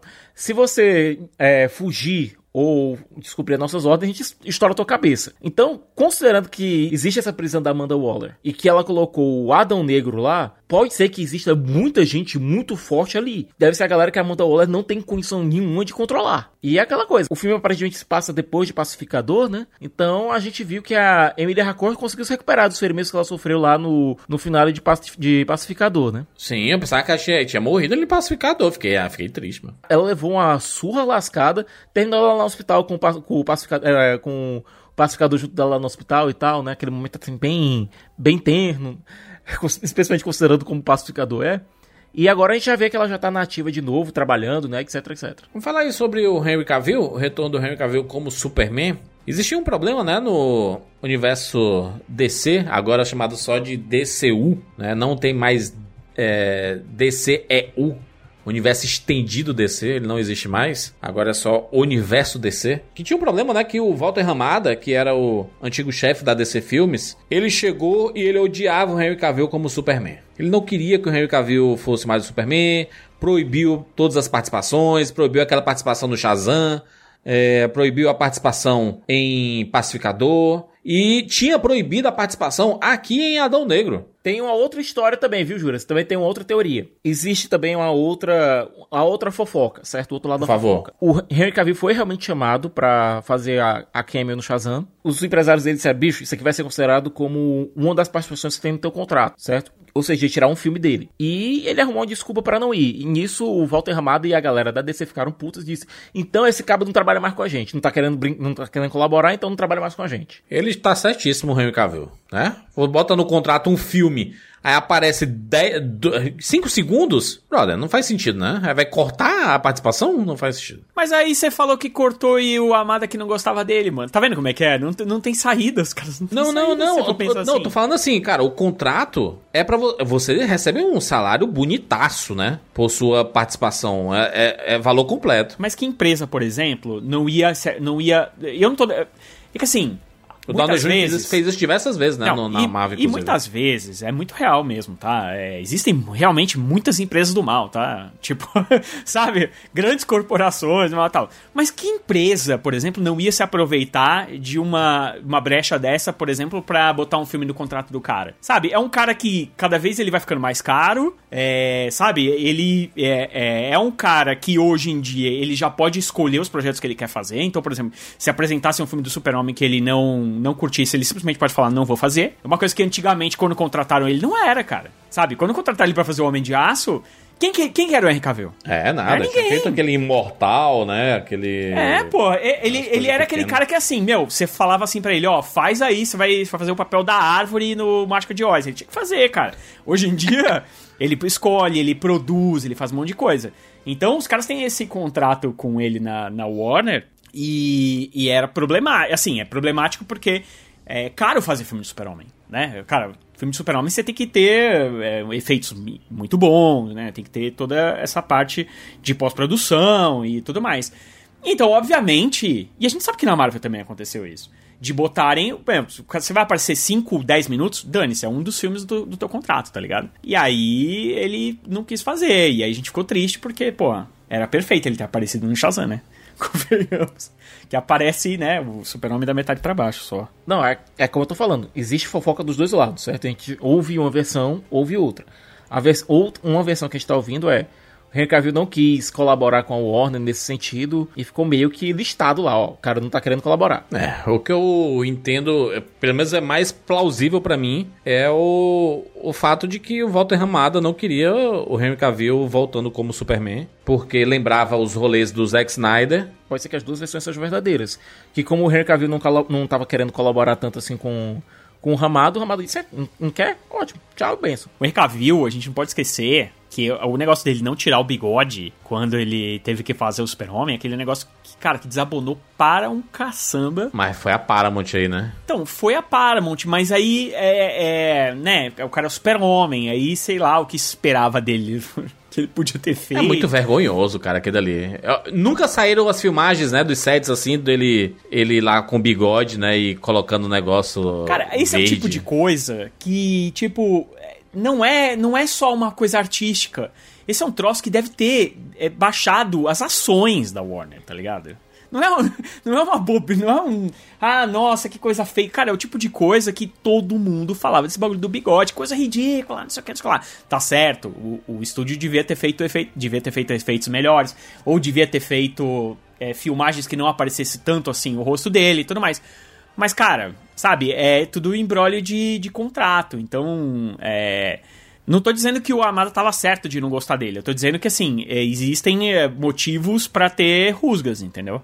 Entre eles, assim, sabe? O próprio Henry Cavill também já não quer fazer qualquer filme do Super-Homem. A gente sabe que ele é um cara que é apaixonado pelo personagem e tal. E aí ficou toda essa parte da, da, da pandemia com a gente falando, pô, será que ele volta? Será que ele não volta? E o cara lá montando o computador, entendeu? Virando o namorado da internet, né? Montando computador. montando PC Gamer. Sabe? Então, é. Mas é bem legal que eles tenham resolvido isso, né? Porque aí agora a gente vai ter o cara É, aí. o, ca- o- o cara sempre amou o Superman, né? Ele sempre postava alguma outra coisa. E se tinha uma parada que os fãs, tem muita gente que gosta do Henry Cavill como Superman. Eu, particularmente, adoro ele como Superman. E eu acho que vai ser a grande oportunidade de ter realmente um filme legal é, do Homem de Aço. A gente chama de Man of Steel 2, né? Mas não vai ser Man of Steel 2, né? Vai ser um outro É, nome. né? pode ser até outro nome, pode ser Man of Tomo- Superman, Man of Tomorrow. Vai ter Superman no nome, com certeza. O filme vai ter. E, e uma coisa também que foi que é muito legal de você ver, mesmo que seja um, 30 segundos, não sei quanto tempo que ele aparece, acho que não dá nem um minuto. Mas, cara, você já percebe que aquele ali é um super-homem que já não é tão sofrido quanto. por- Porque, cara, o super-homem dele é sofrido em tudo que aparece, cara. Na Liga da Justiça, ele é sofrido na- no Batman vs Superman, ele é sofrido no, no Homem de Aço, tá ligado? Assim, e a gente não, a gente não viu ele sendo o super-homem que o Christopher Reeve foi que era aquele super-homem que era feliz de sendo super-homem, é o super-homem que salva as pessoas, e aí você vai ver por que, que esse cara é a esperança. Não, ele, cara, ele sempre foi, sabe, é o Jesus Cristo, né, da, da Warner e tal. Então, assim, eu, eu curti essa vibe, eu espero que realmente eles levem esse super-homem à frente, sabe? Mostrar um super-homem curtindo o seu super-homem, ser É. feliz sendo super-homem, sabe? É, mostrar cenas dele salvando as pessoas. Não, não precisa ser o filme inteiro isso, mas, sabe, aquele trechinho assim, mostrando ele salvando pessoas que não tem nada a ver com a trama. Isso seria Sim, muito é- legal. Coisa, né? Esse Superman, a gente não sabe. É, um- tem uma coisa que o corte do Zack Snyder mostrou e que não é desmentido, não é, não é mostrado exatamente, mas também não é desmentido na versão de cinema. Que é um Superman que tá com a luz e tem um menino a caminho, sabe? Tem um, ah, deixa uma menina buchuda, sabe? Tá, a luz tá grávida. No corte É que Snyder isso é o- muito explícito. No, O Batman fala, né? não aparece o teste de gravidez lá do lado dela e tal, no, no, no Snyder Cut. No corte de cinema, isso não é mostrado de maneira explícita, mas também não, não. Essa informação não é contradita. E eu acho que seria bem interessante mostrar o Superman pai de família. Sabe? É uma versão do personagem que a gente já viu, que já tá vendo nos quadrinhos hoje em dia. Eu acho que. O James Cameron, inclusive. É meio, do, meio maluco citar o James Cameron aqui, né? Mas enfim. Ele soltou uma entrevista hoje no qual ele reclama que os personagens da DC e da Marvel, eles sofrem esse mal de terem relacionamentos de faculdade, sabe, que não avança. E eu acho que seria um ponto interessante pra mostrar o Superman é, ele tendo que lidar não só com sendo o paizão do mundo, mas também sendo um pai, entendeu? Sendo um pai de família, sendo um, um marido. Eu acho que seria uma dinâmica interessante pra mostrar o Mas personagem. será que já agora, se querendo no próximo filme? Eu acho que já, a gente já. Se isso foi mostrado no Liga da Justiça do Zack Snyder e não foi contradi e o corte de cena não contradiz isso, eu acho que seria uma oportunidade interessante pra mostrar. Eu acho um pouco difícil, porque se a DC tá nessa toada de querer renovar todo o DCU, e o Rogério falando, né? Tipo, ah, já- vocês falando, que nitidamente o Henry Cavill voltou. E ele já volta com uma, um aspecto novo, né? Tudo bem que a roupa dele é azul e tudo mais e tal. Mas já é um personagem que você consegue enxergar. Pelo pouquinho que você vê que ele já tá num, uma vibe diferente, eu acho que eles vão deixar algumas dessas ideias do Snyder pra trás pra trazer algo novo, assim, sabe? Vocês já conhecem esse personagem, mas aqui é um, é um, novo, é um novo começo pra ele, assim, um novo início pra ele, justamente pra não ficar carregando essas coisas. E talvez lá na frente a gente possa ver algo desse tipo. Mas você colocar um filho do Superman agora é você trazer mais um super ser pra esse universo que já tá um pouco abaltado. Mostra o moleque como criança e só coloca a questão do Super C pra depois. Ah, mas a gente já viu o filho do Super-Homem no, no Returns também. Não sei se eu quero ver o filho do Super-Homem de novo, tá ligado? Mas é, é, eles tanto querem diferenciar dessa fase que eles usam a trilha do John Williams ao invés de Aquilo ali, foi, do... aquilo ali foi muito mal feito. Aquilo ali. Do que? Ah, você tá falando do filho do Super-Homem? Mata lá! Mata lá! Mata lá! Então isso aqui não foi feito, não foi feito da maneira correta, porque mostrar o Superman como o, o pai que saiu pra. Ó, vou, vou bem aqui, volto já, tá? Foi E comprar nunca cigarro, do filho, é a pior forma possível. Comprar Claro, cigarro. claro que Kate foi comprar cigarro, voltou cinco anos depois. E- e- e, cara, esse negócio de trazer a, a trilha do John Williams é exatamente pra dar, acho que, esse refrescor de mostrar que é um. É um super-homem que tem esperança, sabe? É um super-homem que traz esperança. É um super-homem mais solar, digamos assim, menos, menos sombrio, menos dramático, menos sofrido. Até porque, né, o, o Zack Snyder foi o, o arauto dessa fase. E tipo assim, né? Já foi essa fase. Agora, agora, agora vai pra outra fase, brother. E é isso aí, né? Superman Grandes Astros. É, É isso, sal- salvando o gatinho de, de, de árvore. É isso que eu quero, o, pô. o elenco do Henry Cavill não tá mais nessa idade, pô. Não dá mais pra colocar o Henry Cavill como o Superman novato, não dá mais pra colocar a, a Amy Adams como uma Lois que ele acabou de conhecer. Não, mas não é isso que a gente tá falando. É, é eu tô falando que é um super-homem que, assim, ele já passou por essas coisas. E aí agora ele já tá. Ele já tá co- conformado, digamos assim, com a, a situação dele de ser um super-herói, tá ligado? E aí vai Pode ser o aparecer. final do filme, Siqueira. O final do filme não, não tá bom, não? Superman e eles descobrindo, estamos grávidos. E isso vai pro próximo filme e é isso, rapaz. Esse novo filme aqui tem que ser sobre o Superman. Ele sendo o herói que todo mundo quer e que, e, tipo assim, Superman é um personagem extremamente conhecido, né? Muita gente viu as histórias clássicas e tudo mais. Quando o Zack Snyder trouxe essa outra roupagem, era pra dar uma outra visão pra esse personagem que todo mundo já conhecia e todo mundo já idolatrava. E aí, as pessoas começaram a sentir falta daquele Superman clássico. Aquele que é, é o, o arauto da, da, da alegria, da felicidade, que salva as pessoas e tudo. É tanto que as pessoas conseguiram ver isso na Mulher Maravilha e não no Superman. Porque assim, eu- a gente quer o super-homem, que a gente quer o super-homem que te salva e ele sorri pra você, e dá uma piscadinha e bota a mão assim no, na, É. na cabeça, assim, faz os dois dedos, sabe? Aquele negócio é, ele meio... é brega, aquela é coisa esse, toda. cara, eu quero esse super-homem aí, cara, sabe qual é? O Superman que entra na cabine telefônica pra se trocar, trocar de roupa. Não existe mais nem cabine telefônica aqui, não. Mano, Agora não esse tem é mais. bom, Na. Lan House. Esse é... Ô, aqui, aqui, no, aqui no Canadá ainda tem cabine telefônica na rua, cara. Eu fiquei impressionado. Parece que eu tô andando e toda hora eu vejo a máquina do Dr. do Dr. Who. Não, tem até uma piada do, do Superman estando em Londres, né? Vem, uma, vem a cabine lá, vai se trocar, quando vê, o Doctor. Que, que diabo é isso? Eu acho que o Henry Cavill ele, ele vai se encaixar bem, sabe? Vai ser bem interessante. Vai ser aquele filme que a gente já conhece. Terceiro ato vai ser um personagem CGI. E é isso aí, vai ser Ele aquela precisa loucura de um bom roteirista e um bom diretor. É, teve um cara que se ofereceu pro cargo anteriormente, que foi o Christopher McQuire, lá do Missão Impossível. Ele Não tava- vai, né? Ele tava fazendo Missão Impossível junto do, do Henry, né? Os dois começaram a conversar, fizeram pitch pra Warner. O Walter Ramada mandou os dois pastarem. Christopher McQuire disse que nunca mais volta. Agora, com a nova direção, talvez o James Gunn chegue, bicho, Vamos conversar aqui, né? McCry vai, vai, vai, vai filmar o Tom Cruise no espaço. O Tom Não, não, Cruise. quem- é, outro, é outro diretor que vai fazer isso. O Tom Não Cruise vai, não. pediu autorização pra caminhar no espaço. Não é que ele vai fazer o filme dentro da nave. Não vai ser o McQuarrie, vai ser o Doug, vai ser o Doug Lyman ali. Pô, ele, ele vai correr em cima da nave, bicho. Você tem noção? Eu já tô vendo ele correndo ali em cima da nave, assim, ó. Porra, cara, que... Mas olha, é, é- como o Júlio falou, é muito Pra doido, que né? Porque, tipo, você tinha um. Você tinha o Ramada lá na Warner, era um cara que não era tanto, tão acessível assim. E agora tem o James, James Gunn, cara. Cara, James Gunn é o Kevin Feige da DC. Caraca, o cara assumiu o posto Cara, de comandante junto com o Peter Safran do DC Studios, do novo estúdio da DC, brother. Que vai cuidar dos filmes, séries e animações da DC. Que loucura, Eu mano. acho que o James Gunn vai chamar os brother dele pra fazer esse. pra dirigir Chama, mano. O Edgar Wright já tá comentando as coisas dele. Eu já vi comentários ali, cara. O Edgar Wright Oi, é louco. sumido. Oi, sumido. E aí, galera, tudo bem? Todo mundo metendo oi sumido na E eu acho massa, assim, porque é o James Gunn e o Peter Safran, né? O Peter Safran é um produtor conhecido é, da Warner, especificamente, né? Ele já fez vários outros filmes, mas na Warner ele que é o produtor do James Wan, né? De todos os filmes ali do Invocação do Mal, do, né? dos 312 mil filmes do Invocação do Mal ali. Vocaverso. É, e aí ele Invocação produziu Mal, também vários velha, filmes da DC também. Então, assim, ele é um produtor conhecido dentro da Warner. E aí estão os dois. Por que estão os dois? Porque o James Gunn, ele vai pro lado criativo. A pessoa que vai organizar o cronograma, que vai definir os filmes que vão sair, é, as séries que vão ser feitas. É, é a pessoa que vai relacionar todos esses filmes. Sim, ele, ele já disse que é o mesmo universo, que ele vai relacionar tudo e que vai ser uma grande saga construída.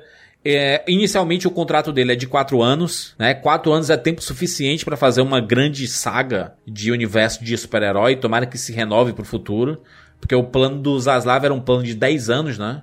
Então provavelmente o, o- o James Gunn ele pode até criar esse plano de 10 anos, né? Não quer dizer que ele vai ficar esses 10 anos na, É. na, na Warner, na barra Até DC, porque, né? lembrando, são quatro anos que o James Gunn tá exclusivo. Ele só pode fazer trabalhos pra DC. Então Isso, é algo é. muito restritivo pra um para um cineasta do para qualquer cineasta é algo muito restri é muito restritivo.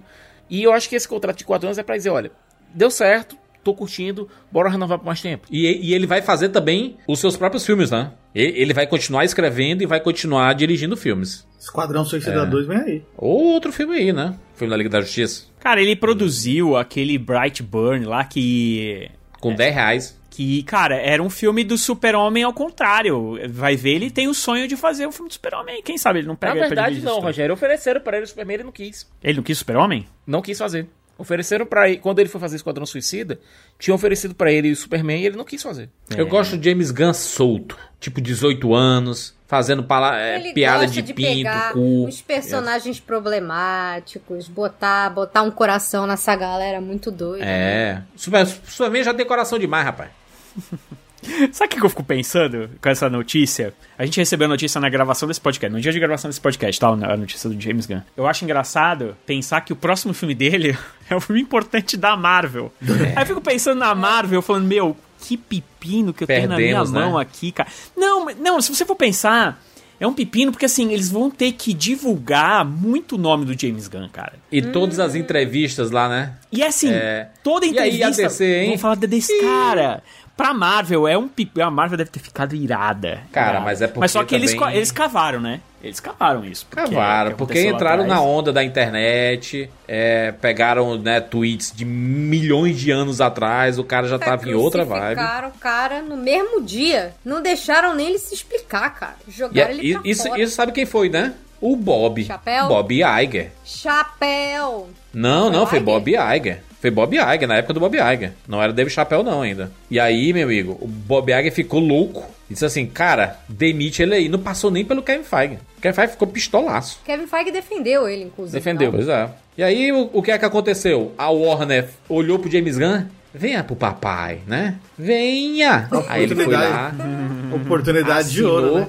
assinou e aí depois, aí depois o, o Kevin Feige teve lá, ô James, por favor, né? Venha terminar aqui, rapaz, né? Seu Guardiões da Galáxia 3 aí. E aí ele vai lançar agora no final do ano o especial de Natal e em maio de 2023 o Guardiões da acabou Galáxia de sair 3 o trailer hoje Saiu o também. trailer hoje, é. encerrando todo o rolê dele. É basicamente um tchau Marvel ou lá DC. Será que ele vai É. trazer o Ben Affleck como Batman também? Com É, o Ben certeza. Affleck- O Ben Affleck já tem dois filmes como Batman pra sair. Tem o, o Flash e o Aquaman, ele vai estar nos dois. A notícia que a gente sabe, Gnu, é que é, o filme do Coringa não faz parte desse projeto do, do James Gunn. É um filme solo, é filme Warner Bros. E o, o The Batman do Pattinson, É, eles não definiram ainda. eles não definiram porque não tem roteiro pronto. E se não tem ro- ro- roteiro pronto agora, final de 2022, esse filme só sai pra lá de 2025. O que vai ter do, do universo do Pattinson agora vai ser a série do Pinguim e a série do, do Asilo Arkham. que São duas séries para o HBO Max.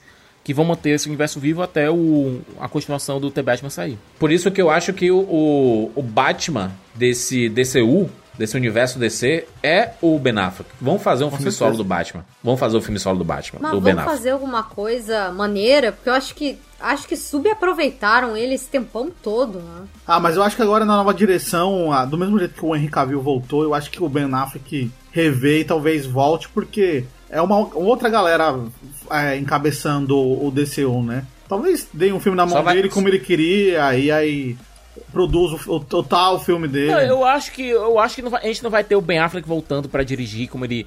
Ele é vou dirigir o filme do Batman, etc, etc, do meu Batman, etc. Mas vai ser estranho pra cacete, não. Imagina sair um filme do, do Batman, do Ben Affleck, e aí, tipo, no meio sai um filme do Batman Eu acho do, que é mais do Robert interessante é, esse Batman aparecer não em filmes solos, mas em, fi- é, em participações em filmes de equipe. Tá, pode ser, é melhor. É melhor pra tipo o que confundir eles menos, têm né? feito com o, com o Hulk no, no MCU até hoje, por conta dos direitos. Ou convence, né? Ou o James Gunn chega assim, Matt Reeves, me ajuda, né? Me ajuda aí, mano. Pelo amor de Deus, né, mano? Quero fazer o rolê aqui. Se bem que como o Ben Affleck já tá no Aquaman, já tá no Flash, eu acho que foda-se o Robert Pattinson. Vai ser a trilogia do Pattinson mesmo, meu Deus. E eu acho bacana, pô. Eu acho bacana. Deixa o Pattinson e o Reeves fazendo. É muito Batman, então- se quer, é difícil de vender. É muito difícil de vender isso aí, Cara, se tem uma coisa que é difícil de vender é Batman. Não, não, mas tipo, confunde. Tem muita gente que não foi ver o The Batman e fala assim, peraí, isso é um novo Batman? É, é, é o que isso? É... Cara, o pessoal não sabe, mano. Não, esse cara como uma história de origem, uma prequel, alguma coisa do tipo. O que importa é, mas é, mas é que, mas os filmes da, da DC já eram assim, cara. Lembra os Batmans também já eram assim. Depois saiu a trilogia do, do Ninguém do mais Nolan. aguenta ver o Cavaleiro das Bob Trevas. lá do Thomas e da Marta morrendo, não. Eu acho que o Matthew Reeves, eu acho que o Matthew Reeves não é um diretor que se abaixaria pro James Gunn. No sentido Lamentável. de ficar abaixo na hierarquia, entendeu? Ele é um cara que foi contratado pra ser o- a mente criativa desse universo que ele, que ele queria fazer. E aí eu duvido que ele vai deixar qualquer pessoa meter a mão, entendeu? Eu acho que o James Gunn nem iria querer fazer isso. O James Gunn nem iria querer fazer isso. Mas, os, As- mas se, se, se ele, se ele não se abaixa pro James Gunn, ele se abaixa pro Zaslav, né? Não, acho que ele não se abaixava nem pros Laslav, porque o. é, cara, o que insistiram pra ele colocar coisas que, que ligasse essa trilogia, essa, esse filme do Batman com as outras coisas, pra eles terem o universo integrado, e ele não quis, cara. O Matt Reeves não Mas fez. era a galera anterior, né? Era a galera anterior, não era o Ah, mas- Zaslav. né? O Zaslav entrou agora, né? Eu acho que não tem como. é, cara, eu acho que ele se. Ele deve se reportar direto. Eu acho, eu acredito isso, tá? Não, obviamente que eu não tenho. Né? Não tenho contato pra saber.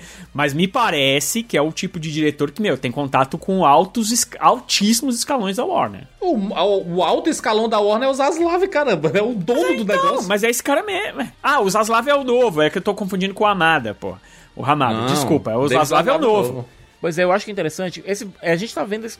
Pô, a gente já ia ver esse Batman do, do Robert Pattinson ter conviver junto desse do Batman do, do Ben Affleck. Eu acho que não vai É que é difícil não. de vender, você quer dois Os dois Batman ao mesmo tempo, os gente. dois têm idades diferentes. O público tá vendo que a história do The Batman é uma história muito de origem e tal. E esse Batman, a gente tá vendo que é um São Batman os mais velho. anos com- do Batman. É. né? Eu acho pra organização de universo é, muito difícil. Muito difícil. Pô, a gente já tem dois. Já tem três Coringas aí, pô. A gente vive na era do multiverso. A galera tá, tá se adaptando a ver que tem um monte de universos É, mas não tem paralelos. 10 Homem de Ferro, não tem 10 Thor, é tudo a mesma coisa, gente. Uma coisa, uma coisa é você ter colocado o- os Homem-Aranha no, no filme novo. Porque foram três trilogias que rolaram em épocas diferentes. Mas o Flashpoint tá vindo aí, Tem o gente. Flash- é, vai ter o Flashpoint. O Flashpoint vai aparecer três Batman diferentes, três Mas, Flash mas, mas diferentes. eles vão permitir Mas o são do Batman Petson participar? muito diferentes, entendeu? Eu Não sei se o do. Petson participa. Mas eu não, eu não sei como eles fariam, porque isso é uma coisa inédita num, num universo de super-herói no, no- no cinema, né? Porque você, agora, eles mantendo o Ben Affleck, você vai ter dois Batmans ativamente no mesmo tempo, sabe? Exato. E Isso pode ser confuso. Mas olha só, gente, gente, eu só queria dizer uma coisa. Se você pegar um podcast, sei lá, de, sei lá, 2018, sei quando eu comecei, sei lá, em algum momento, a gente falou, ou eu mesmo devo ter falado, inclusive, que eu achava muito difícil que fosse ter uma coisa de multiverso, que fosse ter esses reboots, porque ia ser muito difícil explicar pras pessoas esse, como é que funciona esse bagulho de multiverso. Cara, tá aí. Já fizeram, já deu certo, as pessoas já têm esse conceito de multiverso totalmente na cabeça. Cara, depois que isso já foi feito uma vez e as pessoas já estão aceitando isso de, de boas, cara, qualquer coisa dá pra fazer. Eles em algum momento, eles, eles mesmo que não coloquem o universo do o Matt, o Reeve verso, o Matt Reeves verso é, do Batman, cara, ele. é, ah, beleza, meu, já que tem três Batman no filme, com certeza o do Pattinson só não aparece, mas ele ele tá nesse, nesse balaio aí. O Coringa, tem, cara, tem 300 milhões de Coringas, cara. Tem três ativos, tem o Coringa Sim. do The Batman, tem o Coringa do, do Joaquin Phoenix e tem o Coringa lá do Snyderverse. Pois é, olha aí. Eu acho que o, o James Gunn vai colocar um outro Coringa, hein? Pode ser também. Podiam não pôr um Coringa. Ou então o diretor consiga trabalhar com o Jared Leto, né? Ele vai pegar o Pô, Jared Tem Leto. tanto vilão maneiro do Não, Batman. vai. Tem tanto vilão maneiro do Batman pra explorar. Podiam deixar descansar um pouco a imagem do Coringa, não? Tu espirra, hoje em dia sai um Coringa. Tem Coringa em tudo. O Jared Leto se queimou muito, gente, pelo amor de Deus. Eu acho que o Batman do Matthew Reeves fica aí. O cara termina o arco dele no universo dele. E o James Gunn fica pescando as coisas do filme e mostra que esse Batman é o Ben Affleck novo, porque mostra ele Ah, velho não, vai sai fora. Ah, não. Você tá louco. Caraca, Megno! Ô, Gnu, tá usando o que aí no Canadá, mano? Eu sei que aí é liberado. Caraca, adorei, Gnu! Mas é, é tipo assim, é aquela coisa do tipo.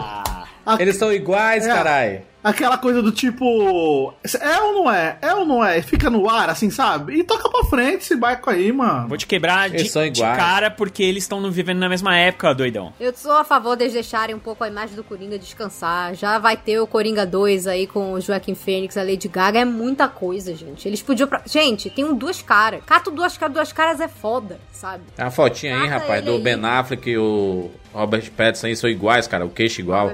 Você tá de brincadeira.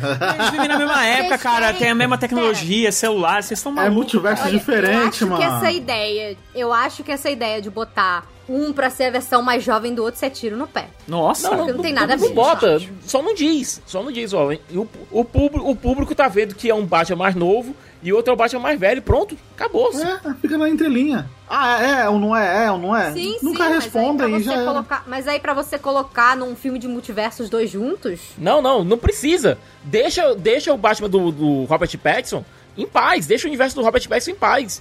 Deixa essa sua coisa contida, deixa o, o, o Coringa verso lá do lá do Joaquim Phoenix ser uma coisa fechada dele também, pronto. É que eu acho que é mais fácil você ignorar o Coringa do Joaquim Fênix, porque o Todd Phillips e o próprio Joaquim Fênix estavam falando nas entrevistas que a ideia deles não era fazer um filme de gibi, sabe? A gente sabe que tá no universo do Batman. Ok, que é um personagem que veio do universo do Batman. Mas a história do Coringa, ela se sustenta, do filme do Coringa, ela se sustenta muito bem sozinha. Você tem, óbvio, ali aquela cena que ele encontra o Bruce criança e tudo mais, mas é, é, é um, é uma história que, que até agora tá se sustentando sem o Batman. Tem que ver como é que vai ser essa história do 2. Quanto tempo vai se passar. É. Porque ele já não é um cara novinho. Ele não é um Coringa novinho, né? O Joaquim Phoenix não tem 20 anos. E o personagem dele no filme também não tinha 20 anos. Se o Batman ainda é molequinho no filme dele, é muito simples eles fazerem uma coisa que é inspirada, mas que não é um filme de gibi que nem a gente tá acostumado a, a, a ver eles vendendo na mídia, sabe? Eles não venderam esse filme. Tanto que o cara foi lá ganhou o Oscar. Eles É, até o- na- na- nas próprias entrevistas estão falando: ah, nossa ideia não era fazer filme de gibi, não. Eu quero saber qual vai ser o Coringa do universo do James Gunn. Cara, tudo Tem que aponta, ter. tudo aponta pra ser o nosso querido Jared Leto. It's Morbin Time. Por quê? Ah, não, mano. Não, Não. acredito, mano. A não ser que eles escalem. A não ser que eles escalem. Por quê? A gente tem a Arlequina, a gente tem o reconhecimento que os, os acontecimentos da, da Arlequina rolaram de fato. É, tem a Margot Robbie. A Margot Robbie, se tem uma pessoa que tá com emprego salvo no, no universo de James Gunn, é a Margot Robbie. Tem uma pessoa que tá em emprego salvo é ela. É, Vai ter que ser o Jared Leto, né? Vai ter que ou ser então ele. escala. Traz outro Eu ator. apoio. Eu apoio o Jared Leto. Eu acho que a gente tem que dar uma nova chance. A quinta chance. A gente tem que dar a quinta chance pro Jared Leto. Eu não dou chance nenhuma pro Ai, Jared gente, Leto, sai Jared fora. Cara, mas é sob nova direção, mano. Sob nova Jared Leto, direção. Ele tava numa pilha errada, gente. Ele ficava mandando. É, o Jared Leto tem que- tem que ser ele, mano. Tira isso, gente. Ô, ô, Fernando, tem que ser ele levando o rato pro, pros amigos do set. Ator de Ai, método. gente. Olha, eu, eu, eu, eu processava se eu fosse do elenco. Eu não quero receber rato morto no meu trailer, não. Tá doido? Sem contar que a gente não pode esquecer que esse cara está no, no universo da Sony também, né? Do Homem-Aranha. It's Morbin Time.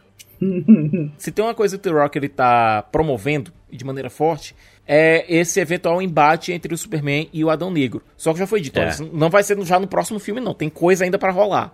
o, o Superman precisava roubar o vilão do Shazam, primeiro de tudo. Hein? Tem que também ter um encontro entre o Shazam e o, e o Adão Negro. Será que seria interessante um filme com o Superman, o Billy e o, e o Adão Negro? Acho que o Adão Negro vai aparecer no, no finalzinho do Shazam, né? No filme do Shazam 2 aí. Cena extra, né? É, o encontro deles. Acho que com certeza vai, vai ter esse encontro. É, com certeza com essa repercussão maneira que eles colocaram aí do, do Superman, dessa nova direção e tudo mais, que eles estão. A ideia do marketing deles tá ótima. Você lança Adão Negro, deixa a internet repercutir o fim de semana a cena do Henry Cavill, as pessoas já notam que ele é um Superman diferente. Aí hoje, terça-feira, não deu nem uma semana da estreia ainda. Tu anuncia o James Gunn e o, o, o outro produtor que eu esqueci o nome. Perdão, Peter Safran. E aí agora, pô, eu acho que cabe muito você começar a, a misturar essas coisas. E eles vão pelo termômetro da audiência. A galera gostou, teve gente postando no Twitter reação da galera dando uns gritos no cinema quando apareceu. É, é a entrevista do The Rock, né? Assim, você tem que ouvir os fãs. O pessoal pediu há muito tempo. A, a mesma entrevista. Uh, o The Rock deu a mesma entrevista em 300 lugares diferentes, né? Todas as entrevistas que você assistia dele era a mesma entrevista. O Adão Negro é o ser mais poderoso do planeta. Mas o ser mais poderoso do universo estava sendo deixado de lado por muito tempo. Bem-vindo à casa. Tipo assim, The Rock demais, né, mano? Ele tá, tá surfando. Eu fico Garoto feliz, eu gosto do The Rock. da DC, né? Eu gosto bastante do The Rock. Vamos pras notas, notas de 0 a 10 para Adão Negro. Seguinte, eu vou dizer que eu fui com a expectativa até baixa. Tudo que eu vi do filme eu achei meio estranho, os trailers não curti tanto, não tava empolgado e tudo mais. Então eu cheguei lá e disse assim, cara, esse filme vai ser daquele jeito. Comprei uma pipoquinha, comprei uma água com gás, que eu tomo pipoca com água com gás, né? Comecei a assistir, achei hum, esse excesso de filtros. Comecei a dar uma risada aqui e acolá. Achei as, as lutas uma porradaria desenfreada extremamente bem feita. A gente que tá numa crise de CGI absurda aí, cara, achei o CGI belíssimo. Belíssimo, muito bom. Porradaria forte. No fim, no fim, no fim, pra mim o saldo foi positivo, cara. Eu curti o filme. Daria uma nota 7,5 mais ou menos, 7,5 de 10. É um filme bem legal. É, achei que o The Rock se encaixou, é isso, cara. Faltava o The Rock super-herói. Tá aí, The Rock super-herói, Adão Negro, o personagem combinou muito com ele. Gosto muito do, de tudo que o The Rock faz. Mesmo até os filmes ruins, cara, o cara se entrega pra fazer as coisas, ele vende bem. Ele disse que gostava do Adão Negro desde quando ele era criança, inspirava ele, tudo. Cara, eu achei massa. Acho massa. Tu pode ser tudo mentira, tá? É tudo marketing pra vender, mas eu, eu caio, porque o The Rock eu acredito nele, ó, mano. Se ele fosse presidente, eu votava nele, ó, mano. Se tivesse can- se candidatando aí, eu votava nele fácil. Enfim, nota 7,5 de 10. Siqueirinha, Juras, eu fiz o vídeo com a Fê e no vídeo minha nota foi 7. Eu tô tendendo a diminuir um pouquinho pra 6,5 porque eu revi o longa e eu tenho muitos problemas com o terceiro ato. É, o filme falta um vilão de fato que, que dê um desafio pro personagem. Pros personagens, pros heróis que a gente vê lá. A gente tem um vilão extremamente genérico. O conflito do, do Adão Negro com a Sociedade da Justiça, pra mim, tinha que ser algo, o ponto focal. Não colocar um, um vilão de terceiro ato Ctrl X, Ctrl C, Ctrl V, sabe? É que eles são bons, né, Siqueira? Tanto a sociedade quanto o próprio Adão Negro, por mais que ele não queira assumir, ele é bom também, né? Pois é, não, e aquela coisa, a própria estrutura do filme força eles terem que se unir contra uma ameaça maior. A gente já tinha conversado isso desde quando a gente tava vendo os trailers. Mas do- da forma como apareceu, não, não, não, não ornou, sabe? Não deu certo. É, eu tenho problemas com o Amon, que parece ter saído de um filme dos anos 90, lá com o skate radical dele e tal, totalmente O anacrônico. skate tá na moda. Larissa Leal. Totalmente anacrônico. Garoto radical, garoto radical. Raíssa Leal, no caso. O The Rock funciona. O Adão Negro é carismático. Eu consigo acreditar no personagem, eu consigo acreditar no drama do personagem. É, para mim o CG tinha que ter colocado ele um pouquinho mais birrado quando ele tava sem poderes, mas tá ok. Eu compro o drama dele de um cara que perdeu o controle por conta da violência que ele e a família dele sofreram. É, eu compro o drama dele como um cara fora do tempo, eu compro o drama dele como um cara que fez algo que ele mesmo considera errado e, não, e tá tentando se redimir perante ao filho e não consegue porque parece que a violência não larga ele. Eu consigo, eu, eu consigo acreditar esse- desse drama. Eu acho que é um bom filme de introdução para esse personagem. É um filme que pincelou a existência da Sociedade da Justiça, que eu espero que os personagens sejam é, melhores utilizados mais pra frente. Mas é um filme de boneco bem genérico, embora em sua maior parte eficiente. Nota 6,5. Hum, muito bem, Rogério. Eu tava fazendo, pensando aqui na minha cabeça e me lembrei de um, de um filme que é totalmente alucinado e alucinante, só que depois de 20 minutos mais ou menos, você já tá se preocupando com essa com a personagem que passa o filme inteiro correndo, que é o Corra Corra, não sei se vocês já assistiram, acho que já devem ter assistido, que é um filme que ah, é uma menina correndo o filme inteiro, literalmente correndo, é, e você não entende por que, que ela tá correndo, e aí você não liga muito pra ela no começo, ela tá correndo, é isso mesmo, ela vai ficar correndo o filme inteiro, e 20 minutos depois, ou até 15 minutos depois, você já tá se preocupando com ela, e aí você já você embarca na corrida junto com ela. Aqui no Adão Negro, você começa é, o filme correndo e você passa o resto do filme correndo junto com ele, só que nada tem peso. E eu, pelo menos pra mim, não me preocupo com nenhum dos personagens, porque eu não sei quem eles são, eu não sei o que eles estão fazendo. É, eu não sei por que, que eles estão fazendo. Eu não sei a história deles. Eu não sei nada. Eu só sei que eles estão se batendo. E aí me lembra muito é, o- o- os animes que eu não assistia de, de Dragon Ball, mas que eu via o meu primo assistindo. Que eram os caras lutando aquelas lutas gigantescas, que por acaso estão no, no Matrix 3, que é o Matrix que eu odeio, que é os caras se batendo e você sabe que nenhum deles vai ganhar. Então é mais ou menos a, a sensação que eu tive é, aqui com esses personagens, que eram dois personagens se batendo. Porém, pelo menos no Matrix a gente até se preocupava com o Neo, sei lá e tal, mas aqui não, porque eu, sabia que o Adão Negro ele é grande e que ele é importante pro, pro universo, então você sabe que também não vai acontecer nada com ele. Até na parte em que eles tentam dar um drama pra ele ali, que é a, é a parte da. que eles prendem ele tal, não dá respiro 10 segundos depois, parece o, o Super-Homem quando morreu, sabe?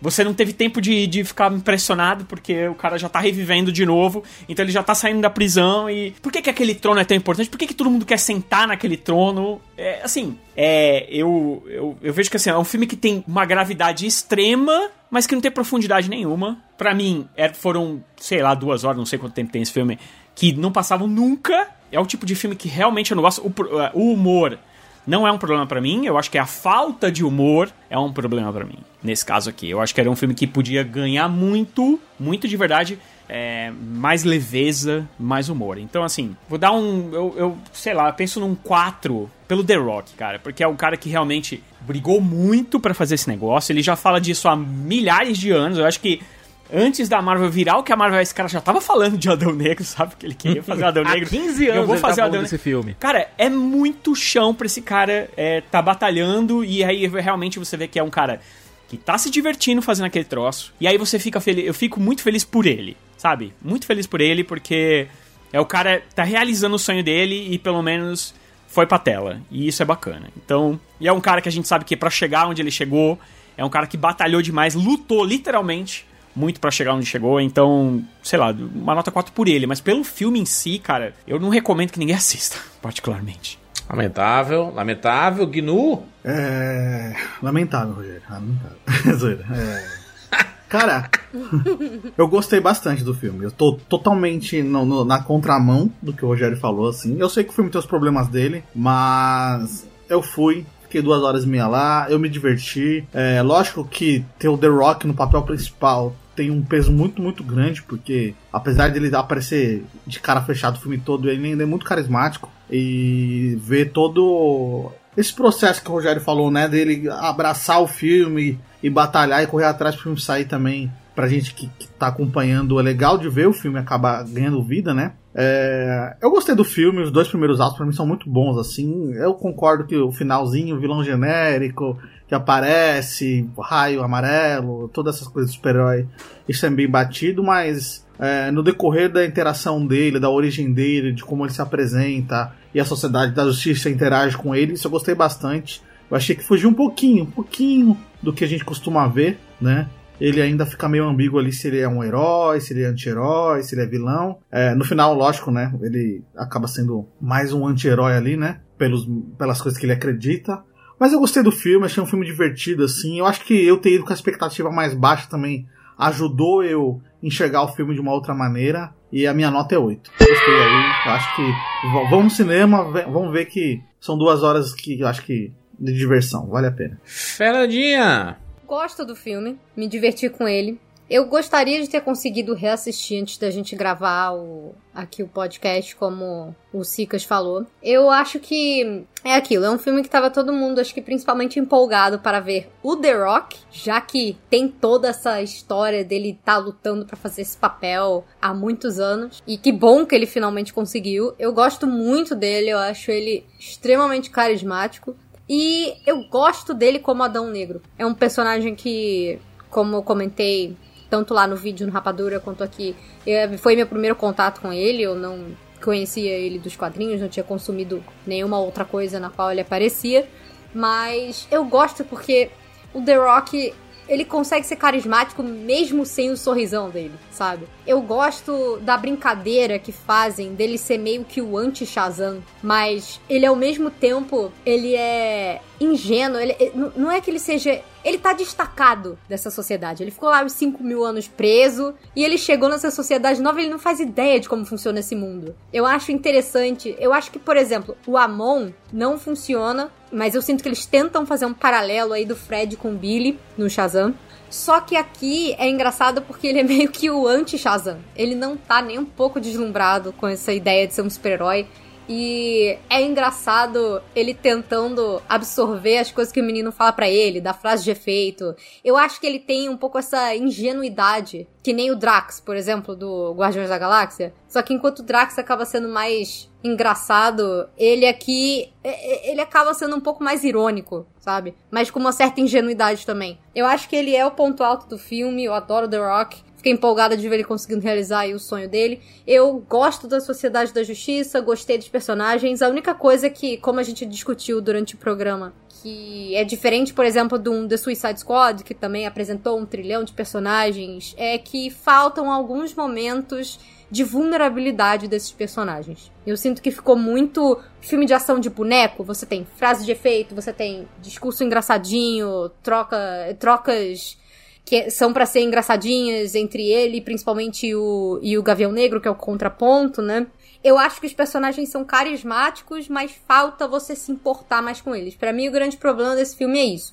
Eu não me importei com a galera de Kandak, não não sinto que eu fiquei com medo pelos personagens, até os que eu gostei, que foram os da Sociedade da Justiça, o próprio Adrão Negro e tudo mais.